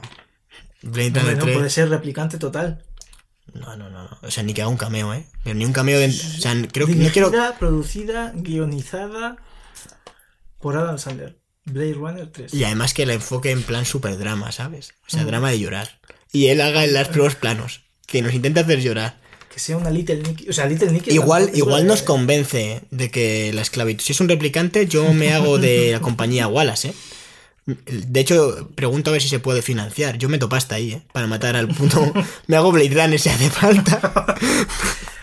Y este odio es Adam Sandler. Adam Sandler es. No sé, no sé cómo calificar. No puede, ser, no puede ser un cáncer para la industria porque. Es la- porque es la industria, no te jodas. Claro, o sea, él, él financia sus películas. De hecho, no obliga a nadie a ver sus películas. Hombre, solo faltaría. Hombre, Podría hacerlo. Sí si podría. hace, Con el dinero que tiene, sí podría. Bueno, venga, A mí Blade si me pagase por ver sus películas, yo lo haría. Yo no. Dep- bueno, depende del dinero, como siempre. Eh, Que por cierto, en esta peli, en la Blade Runner 2049, sale Ana de Armas y también sale. es verdad, no, no hemos comentado eso, pero ¿cómo, cómo es posible? A ver, Ana de Armas haciendo el papelón. Hace un papelón, sí, sí. hace sí, un sí. papelón y además eh, hace tiene ciertos aires el rollo con Ger. O sea, de Mm. un hombre. Además que me gusta, me gusta mucho esto. Cómo hacen. Al final, eh, la compañía Wallace intenta también mantener contentos o satisfacer de algún modo a sus propios productos, ¿no? Porque al final, el, el agente K es un producto de la compañía Wallace al que le está vendiendo otro producto que es eh, a- Ana de Armas, que es Sí. básicamente un producto sexual. Bueno, sexual, una persona de compañía, no es un producto sexual como tal, porque no. De hecho, se ve que hay problemas ahí. problemas físicos, que es un holograma. Es como una tostadora enamorada de un Chromecast. Sí, sí, Realmente. Más o menos. Es que es, es así. Y, y te está mostrando la película. El amor Pero entre dos. Entre un replicante y otra persona que no es un replicante, pero tiene. Es como. Sí, es como otro artificial. nivel de, de la sociedad, ¿no? Está primero los seres humanos, después, como más bajo, los replicantes. Y ahora te muestran esto que también parece que está como por debajo de los replicantes. Porque Pero al porque no tiene cuerpo. Claro, y porque, y porque el otro decide cuándo se enciende, cuándo se apaga, eh, la, la tía está eh, diseñada o com- como Para para, complacer. complacerle, hacerle feliz. O sea, se ve como que es pues también alguien que se ha arrebatado entre comillas el alma, pero también se ve que tiene ciertos sentimientos. Que hasta parece que tiene celos en un momento cuando le dice, ¿qué pasa? Estás con, Y con la con la mm, eh, comisaria con la policía que hay un momento en el que la policía le dice que esto me hizo mucha gracia le dice qué pasa si me acabo la botella a la gente no como yo entendí por igual lo malinterpreté pero a mí me parecía que ahí la tía lo que quería era era pasar sexo un rato agradable. pasar un rato agradable. Y el agente K, como es un poco lerdo, le dice, porque yo creo que no es, no es que lo rechace, es que no creo que no creo que No que cae. Y dice, "Mm, no tendrías que volver al trabajo. le dice. Y la tía suspira y le dice, anda, vete, me cago en la leche. Y luego la otra, pues muestra como ciertos celos, ¿no? O sea, a mí me parece que el personaje de Ana de Armas, a mí me sorprendió muchísimo. Yo no sabía, porque en los trailers no lo muestran, hicieron buena campaña de publicidad aquí.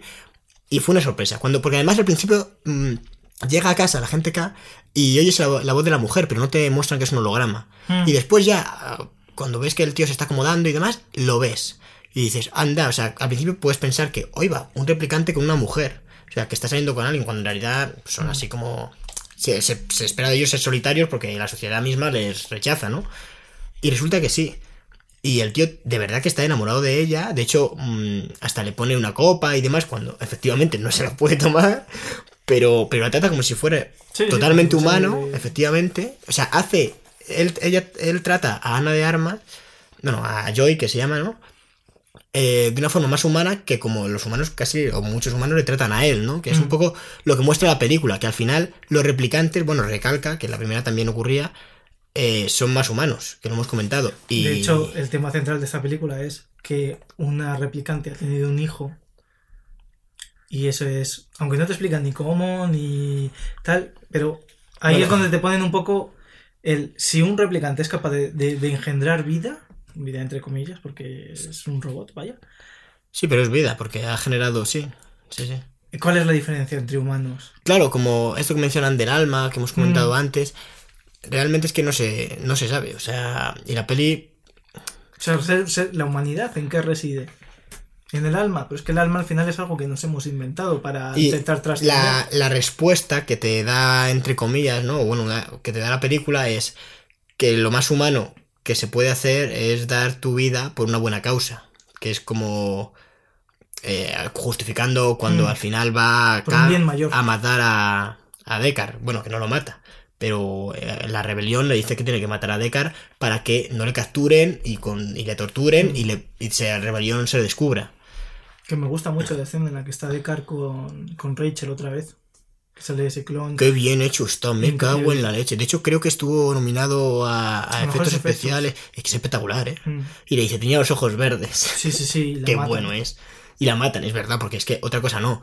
Pero la, la peli a Es mí me, me dio, me dio una pena cuando destruyen el cacharro que, que en el que reside Joy, Ana de Mm. Armas. O sea, yo ahí. uf, o Sí, sea, sí, pensé. es- es muy ahí dije, esta, la, la replicante, la, la ángel. Bueno, es que no sé cómo se. No sé cómo que se llama. llamaba Ángel. O la llaman así en algún momento. A ver, sí, la.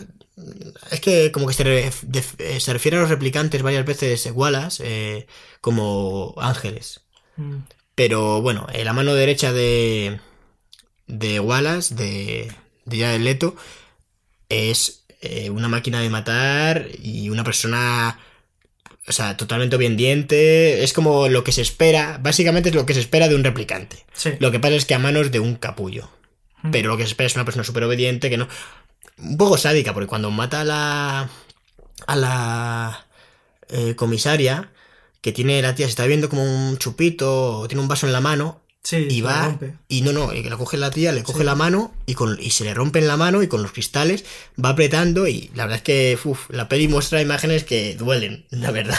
Cuando mata al primer tío que se está llevando los huesos. Ah, sí, y, y- y la aparta, sí, sí, sí, sí. Hay como una. O sea, se ve, por ejemplo, que eso está bien, un, que dentro de que te están vendiendo que los replicantes son más humanos que tal, Mm. se muestra una replicante que es eh, que, que no tiene humanidad alguna.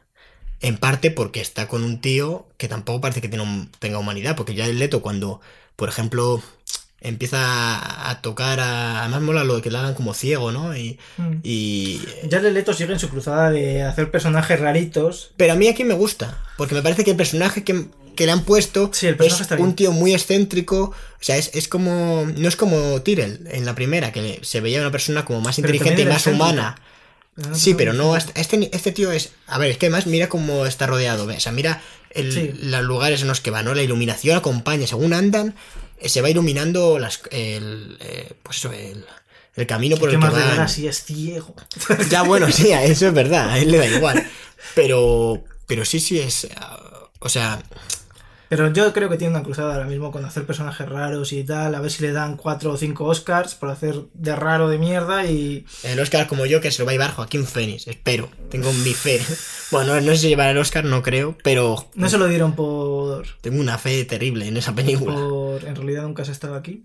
Pero es que esa peli pasó súper desapercibida. Yo creo que no estuvo nominada a nada. No, pero yo creo que tampoco podía ser nominada. O sea, no, Ah, creo igual que no, es no- americana. Claro. Pero de todos modos, que Peliculón, eh, peliculón. Aquí Sí, sí, hace de veterano, bueno, de, es veterano de guerra, ¿no? Alguna movida Veterano así. de guerra y me fijé que hay un frame donde él está teniendo como un recuerdo donde está flaquísimo y tiene una gorra del FBI. Pues mira, yo eso no me también- acuerdo. Sí, es que yo estuve analizando la peli para hacer un vídeo para cine cosas, pero Ya llegará. eso en ya, eso ya es 2032. ahora, ahora ya es cuando tengamos todo bien preparado. Pero pues no, sí que es una peli para analizar, ¿eh? La verdad es que está muy bien. Joaquín muchísimas lo cosas y peta. es increíble. Y muy violenta. No se corta tampoco, sí que se puede decir. No han se dejado- corta, pero tampoco se excede. Hombre, hay veces no muere todo el mundo en pantalla, pero Claro. que decir, no es, no es show. Eh, No, No, no da, es no, da Wick. as- no da asco, pero está ya. Pero la violencia es cruda. Claro, efectivamente. Se, se nota que hay violencia en la película. ¿Qué te Eh? También podríamos hablar de Mackenzie Jones, que es la prostituta replicante, que también hace un papelazo. Y de la actriz que hace de jefa de la comisaria. Sí, sí, sí. Es que, uf, es que está muy bien. Tiene un reparto la Sí, película. sí, sí, eh, que Me es Robin, cago en Robin la Wright. leche, tío. Y a mí me gustó todo el reparto, exceptuando a Jared Leto, pero porque a Jared Leto yo le tengo un especial. A mí me parece que lo, que lo hace bien. ¿eh? O sea, a ver, para, para ubicarnos rápidamente. Protagonista, Ryan Gosling. La gente K. Harrison Ford, como siempre, haciendo De de Harrison Harrison Ford. Ah, De hecho, a mí reconozco que me gusta más. Es que, a ver, es injusta la comparación porque sale menos en esta peli que en la otra. Mm. No es protagonista y... Pero sale más. Pero me gusta más en esta peli porque no pone esas caras raras y porque me parece como lo, lo que te digo, el Más más, humano, el que llega y empieza a ver, ¿qué me está qué, qué he venido? ¿A, a qué has venido aquí? A hacerte unas preguntas. ¿Qué preguntas? O sea, hace lo de venga, eh, se mete en una cuando le en la pelea que mola mazo, ve el tío, le mete un montón de puñetazos a, a la gente K ve que, que- que no tiene posibilidades porque el tío no se cae y, y este hombre, y solo de meterle puñetazos, Ortecar está medio muerto ya y dice, bueno, podemos seguir o podemos tomarnos una copa. O sea, Sí, sí, sí, sí. que le ves al tío pues muy coherente. ¿Qué haces al principio? Pues tú te crees que te van a detener, pues le intentan matar. Ves que no puedes. Bueno, pues vamos a escuchar lo que nos quiere decir. Luego sale también Ana de Armas. A ver, haciendo yo y que me parece espectacular. El personaje en sí Sí, humaniza mucho también a la gente K, porque el hecho de que el agente K a mí me resulta muy frío, pero cuando muestra esas, como, es, como ese amor por yo y, Pero y de todo hecho hay eso. un momento donde ya él, cuando él empieza a creer que puede ser el niño de la profecía. Bueno, bueno, de- el, el de momen- re- el momento en el que le dice la tía que su. que su.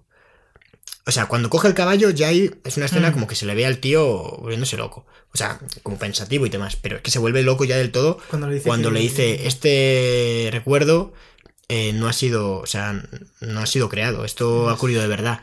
Y el tío cree que es el hijo ahí de Deckard y, y da una patada, empieza a, Sí, se a vuelve explotar, claro, porque sabe que Pero es está lo más en- humano que puede hacer. Efectivamente, porque de repente se da cuenta que ha vivido una mentira, bueno, en teoría, ¿no? Ha vivido Bueno, una también se la ha creado él.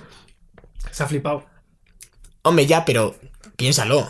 Quiero decir, Sí, sí, sí, sí, no, si el golpe es tremendo. eh, ya y, tú veía- en la peli te lo crees. Porque en la peli no te dan, o sea, el indicio, lo bien que está metido. A ver, estamos haciendo Él spoilers. se veía ya jugando al béisbol y con, su, con Harrison Con Harrison Ford, ya- efectivamente. De hecho, hay el reencuentro padre-hijo que te esperas que sea de una forma, porque en, en ningún momento luego el otro le dice, creo que soy tu hijo, ni nada así. Mm. Y, y de hecho se entera después que podría haber ocurrido, ¿eh? Que le diga, creo que, ¿sabes? Y Harrison Ford flipándolo, diciendo, sí, hombre, lo que me faltaba ya. Y luego está Mackenzie Davis, que es la nueva Terminator. Así Que no es la que hace de la prostituta, Mariette. Y, ah, ah, antes de que se me olvide, claro. Robin, Robin Wright, que sale en la peli esta. eh, El Consejo. Una peli súper surrealista en la que hace de Robin Wright. Ah, ¿sí? Hace de actriz, o sea, bueno, de ella misma. Y es espectacular. La recomiendo, También- aunque esta peli es, es durilla. ¿eh? Es, rara, rara, rara. De hecho, yo te conozco, desde aquí lo digo, que no llegué a entenderla del todo. Eh, sí, en House of Cards, efectivamente. Es la mujer de Kevin Spacey. Y después. eh, bueno, ya más o menos los principales están ahí. Que, Bueno, sale, sale también David Tasmalchine, ¿no? que es el que mata. Y Sí, que es el que le parte el cuello, que es un hombre que en la cara. que también sale en Ant-Man and the Wasp. eh, en esta película infumable de Julia Roberts, creo que era. O de Sandra Bullock. No, de Sandra Bullock, la de los ciegos. O sea, la de los ciegos no, la de los bichos que se ven. que te vuelves loco, a ciegas. O Beer Box, creo que se llama. Ah, no, ya sé la que dice. Ah, bueno, sí, a ciegas. Estaba pensando. Estaba. La, la- había una peli que era A Quiet Place, un lugar tranquilo, que eso está bien. Mm, Está y luego bien. está A ciegas, que parece que es del rollo, pero, Pero, no. es, pero es horrible. Luego habrá otra que sea con la nariz tapada, ¿sabes? Y Irán jugando con todos los sentidos. Y. Y a ver, a ver, a mí lo que más me gusta de- Batista. Que hace un papelón. Sale muy poco. pero- Y de hecho, en el, si alguien quiere más de Batista, eh, haciendo lo mismo, eh, uno de los cortometrajes va de, de Batista. De hecho, dura 15 minutillos. Bueno, o igual me estoy yendo, no. La animación dura 15 minutillos. Y el otro, bueno, aún así, 10 minutillos, 5 de Dave Batista, haciendo para mí el personaje del que yo vería una película. Está muy bien, está muy bien. Mola mazo sus gafas. Pero bueno, comentando. eh, lo mejor de la peli para mí que es el personaje de, de Ana de Armas. Ya no solo porque eh, la actuación esté bien, sino porque cómo está diseñado el personaje y cómo lo desarrollan me gusta mucho. Eh, esa relación de amor, pero a su vez es una relación un poco rara. Yo que sé, la escena, por ejemplo, en la que tienen sexo como cuatro manos, ¿no? Que, porque eso es eh, como que la tía se sincroniza con una mujer Sí. real, porque al ser un holograma no puede tocar a, a la gente K y habla con una prostituta para que se acueste con él, pero a la vez se acueste ella dentro, o sea, Sí, es raro. con el cuerpo dentro. Es muy raro, es una escena que yo dije, fu, es que solo por estas imágenes, ¿no? Este rollo futurista, que el crear, el llegar a crear esas situaciones, ¿no? A mí me, me gustó mazo. Después está, eh, bueno, cómo introducen y cómo unen con la película original, a mí también me gusta. Porque sí que parten, esto me parece muy, me gusta mucho cuando hacen pelis que son secuelas, pero no secuelas directas, sino que hay, han pasado bastante tiempo, pues te da, te da pie a que haya, pues eso, más, hayan ocurrido cosas como el apagón, como que Harrison Ford haya tenido un hijo, eh, yo que sé, que la otra mujer ha muerto, de repente ya han cambiado de compañía, eh, te muestran, pues eso, que la sociedad ha avanzado y, y la secuela me parece mucho más interesante. O sea, porque cuando muestran un lapso de tiempo, como que creo que tienen más margen de maniobra, por decirlo luego, no estás tan atado. De hecho, la sociedad, si te fijas, es como menos, menos opresiva ya. Es como una. Yo, yo sentí que era menos. No sé, es que estéticamente, como es más, a mí me parece más bonito, Hmm. igual te transmite que es menos opresiva, pero a mí me parece también una sociedad, uf, no te diría menos opresiva, ¿eh? Yo te diría muy, es que es muy parecida, es real, es que si te fijas incluso me parece que mantiene muy bien la estética, sí que igual está más estilizadas las Sí. imágenes, pero, realmente tenía que mejorar bastante lo que había hecho anteriormente para separarse. Claro, no, y, y al nivel de iluminación juega que es espectacular. El plano mítico de prácticamente un plano naranja en el que va el agente K en el medio Sí. andando. Por todo aquel polvo. Que ese plano al final lo piensas y que, a ver, ya poniéndote no así como en plan poético, pero piensas es que es el agente K que en ese momento está en busca de la verdad, pero que no tiene ni idea de, de muy bien de lo que está pasando, rodeado pues de niebla, que no se ve nada, eh, cada dos pasos se encuentra algo. Eh, no sé mete- es- mete las- cuando mete la mano ahí en lo de Para ver si son de verdad o no, me imagino que es. yo no, sé por qué lo, hizo, pero esas cosas es- dices, uff. Hombre, si piensas que todos los animales que hay son de mentira y a lo mejor esas abejas Claro, pero las mentiras no pican, no, no sé. no deberían. Igual no, claro. Porque igual que las serpientes en la primera de Blade Runner no tiene veneno. Sí, que dice, de hecho dice la tía, si ¿crees que si fuese de verdad estaría haciendo este Sí. espectáculo? Pues a mí me parece, yo te digo, eh, que juntando lo de Joy, eh, que está muy bien unida con lo anterior, y que más o menos avanza o, o transmite un poco más esas eh, dudas, ¿no? Yo creo que, ya te digo, que incluso las- la, lucha de clases, bueno, la diferencia de clases me parece que está mucho más marcada aquí. Hmm. Y bueno, la- y las- creo que hablan de ello. O sea, hay un momento donde dicen que va a haber una guerra de clases. Lo- bueno, lo dice la, la comisaria que dice, Mm. ¿soy yo la única que lo ve? ¿Está todo el mundo ciego? Sí, porque hay, digamos que hay un muro que es en plan de que. Y de hecho la lucha final es al lado de un muro, ¿no? Que parece casi metafórico. hmm, Y un muro y, un, y una lucha final con agua que es súper agobiante. sí. Porque ves al pobre Harrison Ford que la va para el mar, el otro medio muerto. Es una... A mí me gustó. Y a nivel de ¿Y iluminación... ¿Tú crees que K muere al final o no? A ver, yo creo que lo, Lo dejan abierto muy lo dejan abierto intencionadamente. Primero, por si quieren hacer una secuela. Hmm. y quieren acá, le pueden tener. Pero yo creo que si no hicieran secuela y no fuera por motivos de estos económicos, de oye, que eh, dice Sony, hacedme otra, yo creo que palma. Porque te muestran, o sea, te muestran al tío muy, muy jodido, que no puede ni salir del agua. No van, o sea, no va al médico hasta que lle- llegan allí y te dicen. Y el tío le pregunta al propio Deckard, ¿estás bien? Y él hace esfuerzo, yo creo, por decir, sí, tú reúnete con tu hija, que es lo más importante ahora. Y se, luego se y tumba. Y, es se como- tumba y yo creo que dice, mira, eh, he perdido a, a mi amor. Eh, me acaban de meter la paliza del siglo. He descubierto que no soy especial. Tal cual. Hmm. Lo único positivo que tiene, que ha descubierto, es que, bueno, eh, que va a haber una rebelión, pero le están persiguiendo. O sea, su trabajo también a tomar por saco. O sea, está en una posición en la que, bueno, pues que yo creo que el tío ya se deja morir ahí. Dice, y, y de hecho, como dicen en la peli, como que muere por una buena acción, no matar a Deckard, al revés. Dejarle vivir y darle la oportunidad de conocer a su hija. Y, y me gusta mucho cómo termina justo cuando ponen así la mano Harrison Mm. Ford y que no lo alarguen más y tal. No, Mira, ya está todo el pescado vendido, esto es lo que hay. ¡Pam! Dirigida por. David Mirae. Claro, efectivamente, que dura, que no, que no que tienen que alargarse, que dura 2 horas y 45 minutos. No estabas ya para regalar minutos ahí de Mm. ellos. eh, eh, te, te imaginas a Harrison Ford eh, yo que sé, haciendo alguna típica escena de padre e hijo con la chica. Ah, importante. ¿Tú crees que la chica está ahí, lo del... Ese rollo de que no puede salir de la cúpula porque tiene eh, un problema inmunológico? Porque no lo explican. Claro, la peli hace muchas cosas como esta que no te explican. Por ejemplo, la rebelión, pues te dicen que está empezando, tal, pero ¿por qué tiene, por ejemplo, la gente K el recuerdo de, de ese? Porque no todo el mundo lo tiene. Sí que te... Claro. Pues si lo tuviera todo el mundo sería súper raro. Eh, el- ¿Te imaginas? Hablan cinco replicantes y de repente resulta que esto es súper raro. O sea, ¿por qué lo tiene la gente acá? Eh, porque es para que encuentre a Harrison Ford. O sea, ¿es todo un plan? Yo creo que no. Porque siempre que es como planes así, yo creo que más bien... Pues yo que sé, eso... Lo puso por- la chica para que alguien encontrase a su padre. Pero es que la chica no sabe que... Ya. Te lo muestran que no tienen ni idea, de hecho. No lo sé. Yo creo que son cosas un plan de, guion de Wallace, que tienes ejemplo, que... no sé, para encontrar a Deckard.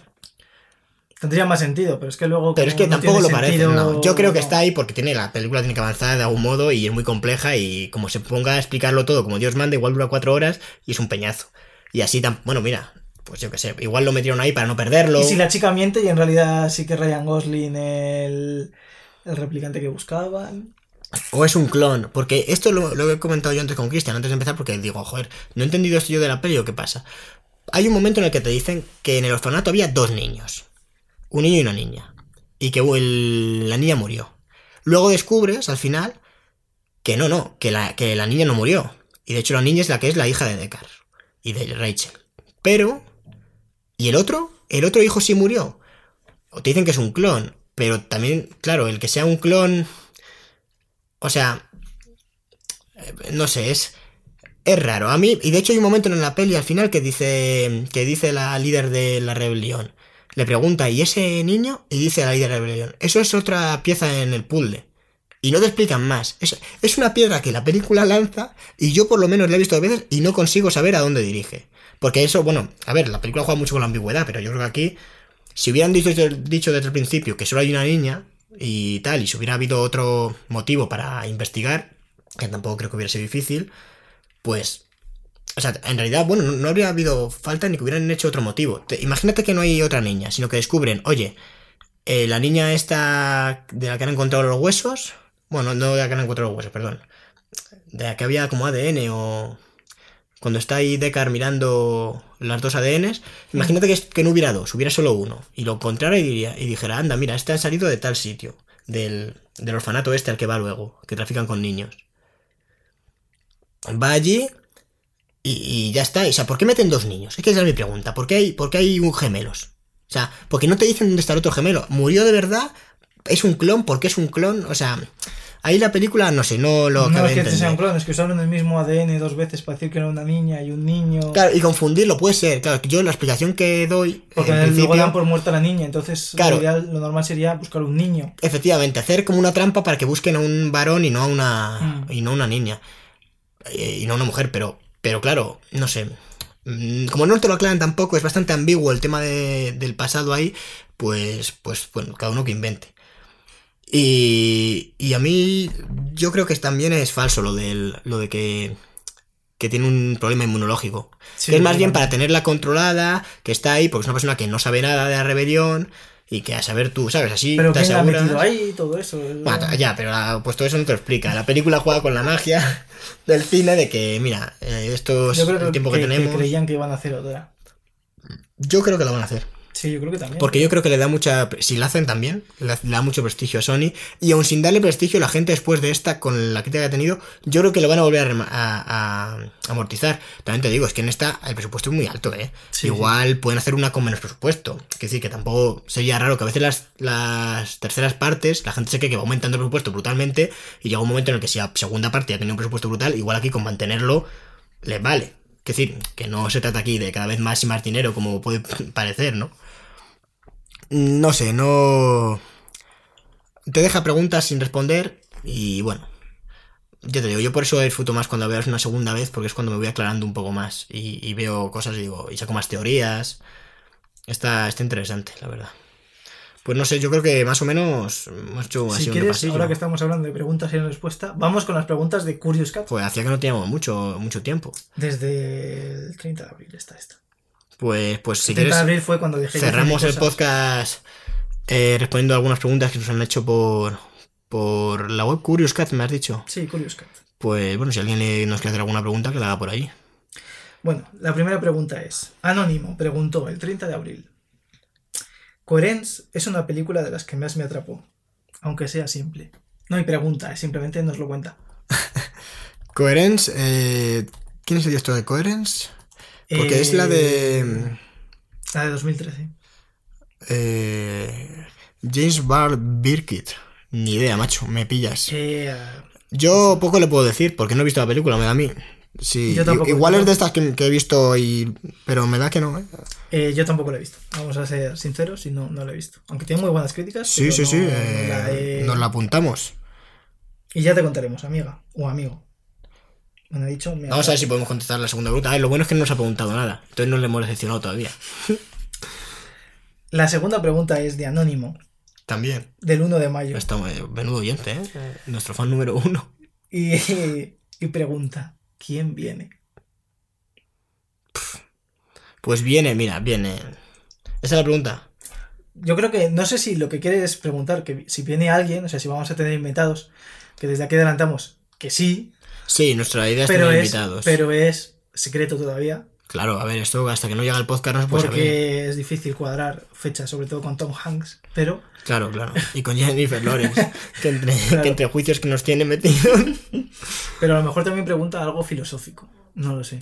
Pues. Yo creo, ¿tienes algo más que añadir? Hemos, no sé, hemos hablado de. uf, hemos ido rebotando, no- ya no sé de lo que hemos hablado. Eh, Blade Runner. eh, conclusión. decir- conclusión final. Conclusión. Venga. La conclusión final que me deja Blade Runner 2, o sea, 2049, es que las máquinas sí pueden crear máquinas. No como decía Mariano Rajoy, que las máquinas no podían crear máquinas. A mí la conclusión que me deja Blade Runner 2049 es que lo que hace eh, a un eh, lo que hace a algo, eh, un ser humano, o bueno, no un ser humano, merecedor de, de vida y, y del mismo respeto y trato que un, que un ser humano, es eh, el hecho de tener emociones y de, y de tener un comportamiento racional, cosa que hacen en la peli. Así que para mí, lo que hay ahí es esclavismo puro. Y el esclavismo creo que coincidimos en que está mal. El esclavismo está mal, en eso coincidimos. Pues por fin coincidimos en algo. Bueno, pues yo creo, yo creo que, que esto, que ya hemos llegado al, al fondo. Y que yo creo que, bueno, no sé, no sé si hemos estado a la altura. Es que, a ver, es el primero, después de vacaciones, estamos un poco aturdidos por... He pasado un buen verano, no sé qué tal ha sido el tuyo. Ah, bien, sí. Bien, bueno, no, ni fu ni fa. ¿Ha podido ser mejor? Pues seguramente. Seguramente. Pero ha podido ser peor. También. También, efectivamente. Hemos llegado ya al final.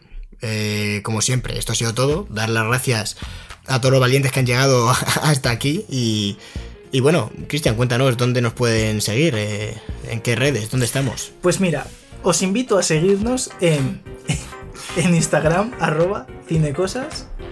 En, espérate, ahora me has quitado el guion, no sé. En, inst- en- Claro, en en- Twitter. en tu guion mental, madre mía. En Twitter, eh, A ver, ¿dónde somos estar bien? En Twitter, En Instagram, Twitter. en. Bueno, la gente que nos escucha en Spotify, también estamos en YouTube. en YouTube, en iVoox. En iVoox estamos, la verdad es que, joder, que no nos escuche porque no quiere, porque... Efectivamente. No, nos La hemos, gente no nos nos hemos escucha porque- preocupado... Porque, no nos quiere, David. Efectivamente, pero nos hemos preocupado en que eh, a quien nos quiera nos tiene por ahí. En Google Podcast también estamos, aunque yo creo que eso lo van a cerrar o no existe. En Anchor, eh, en fin, no sé, donde queráis. No estamos en es que no estamos en Apple, pero es que no, no sé, No somos tan guays. no somos tan guays, efectivamente. nada. Joder, Y somos- esperar, esperar. eh, Vaya, vaya final de podcast más decadente. Bueno, un poquito bueno. rollo Blade Runner. Blade Runner, claro, sí, por eso. so- Nosotros siempre vamos al tema. Mm. Bueno, gente, os esperamos en la próxima. Hasta otra. Adiós.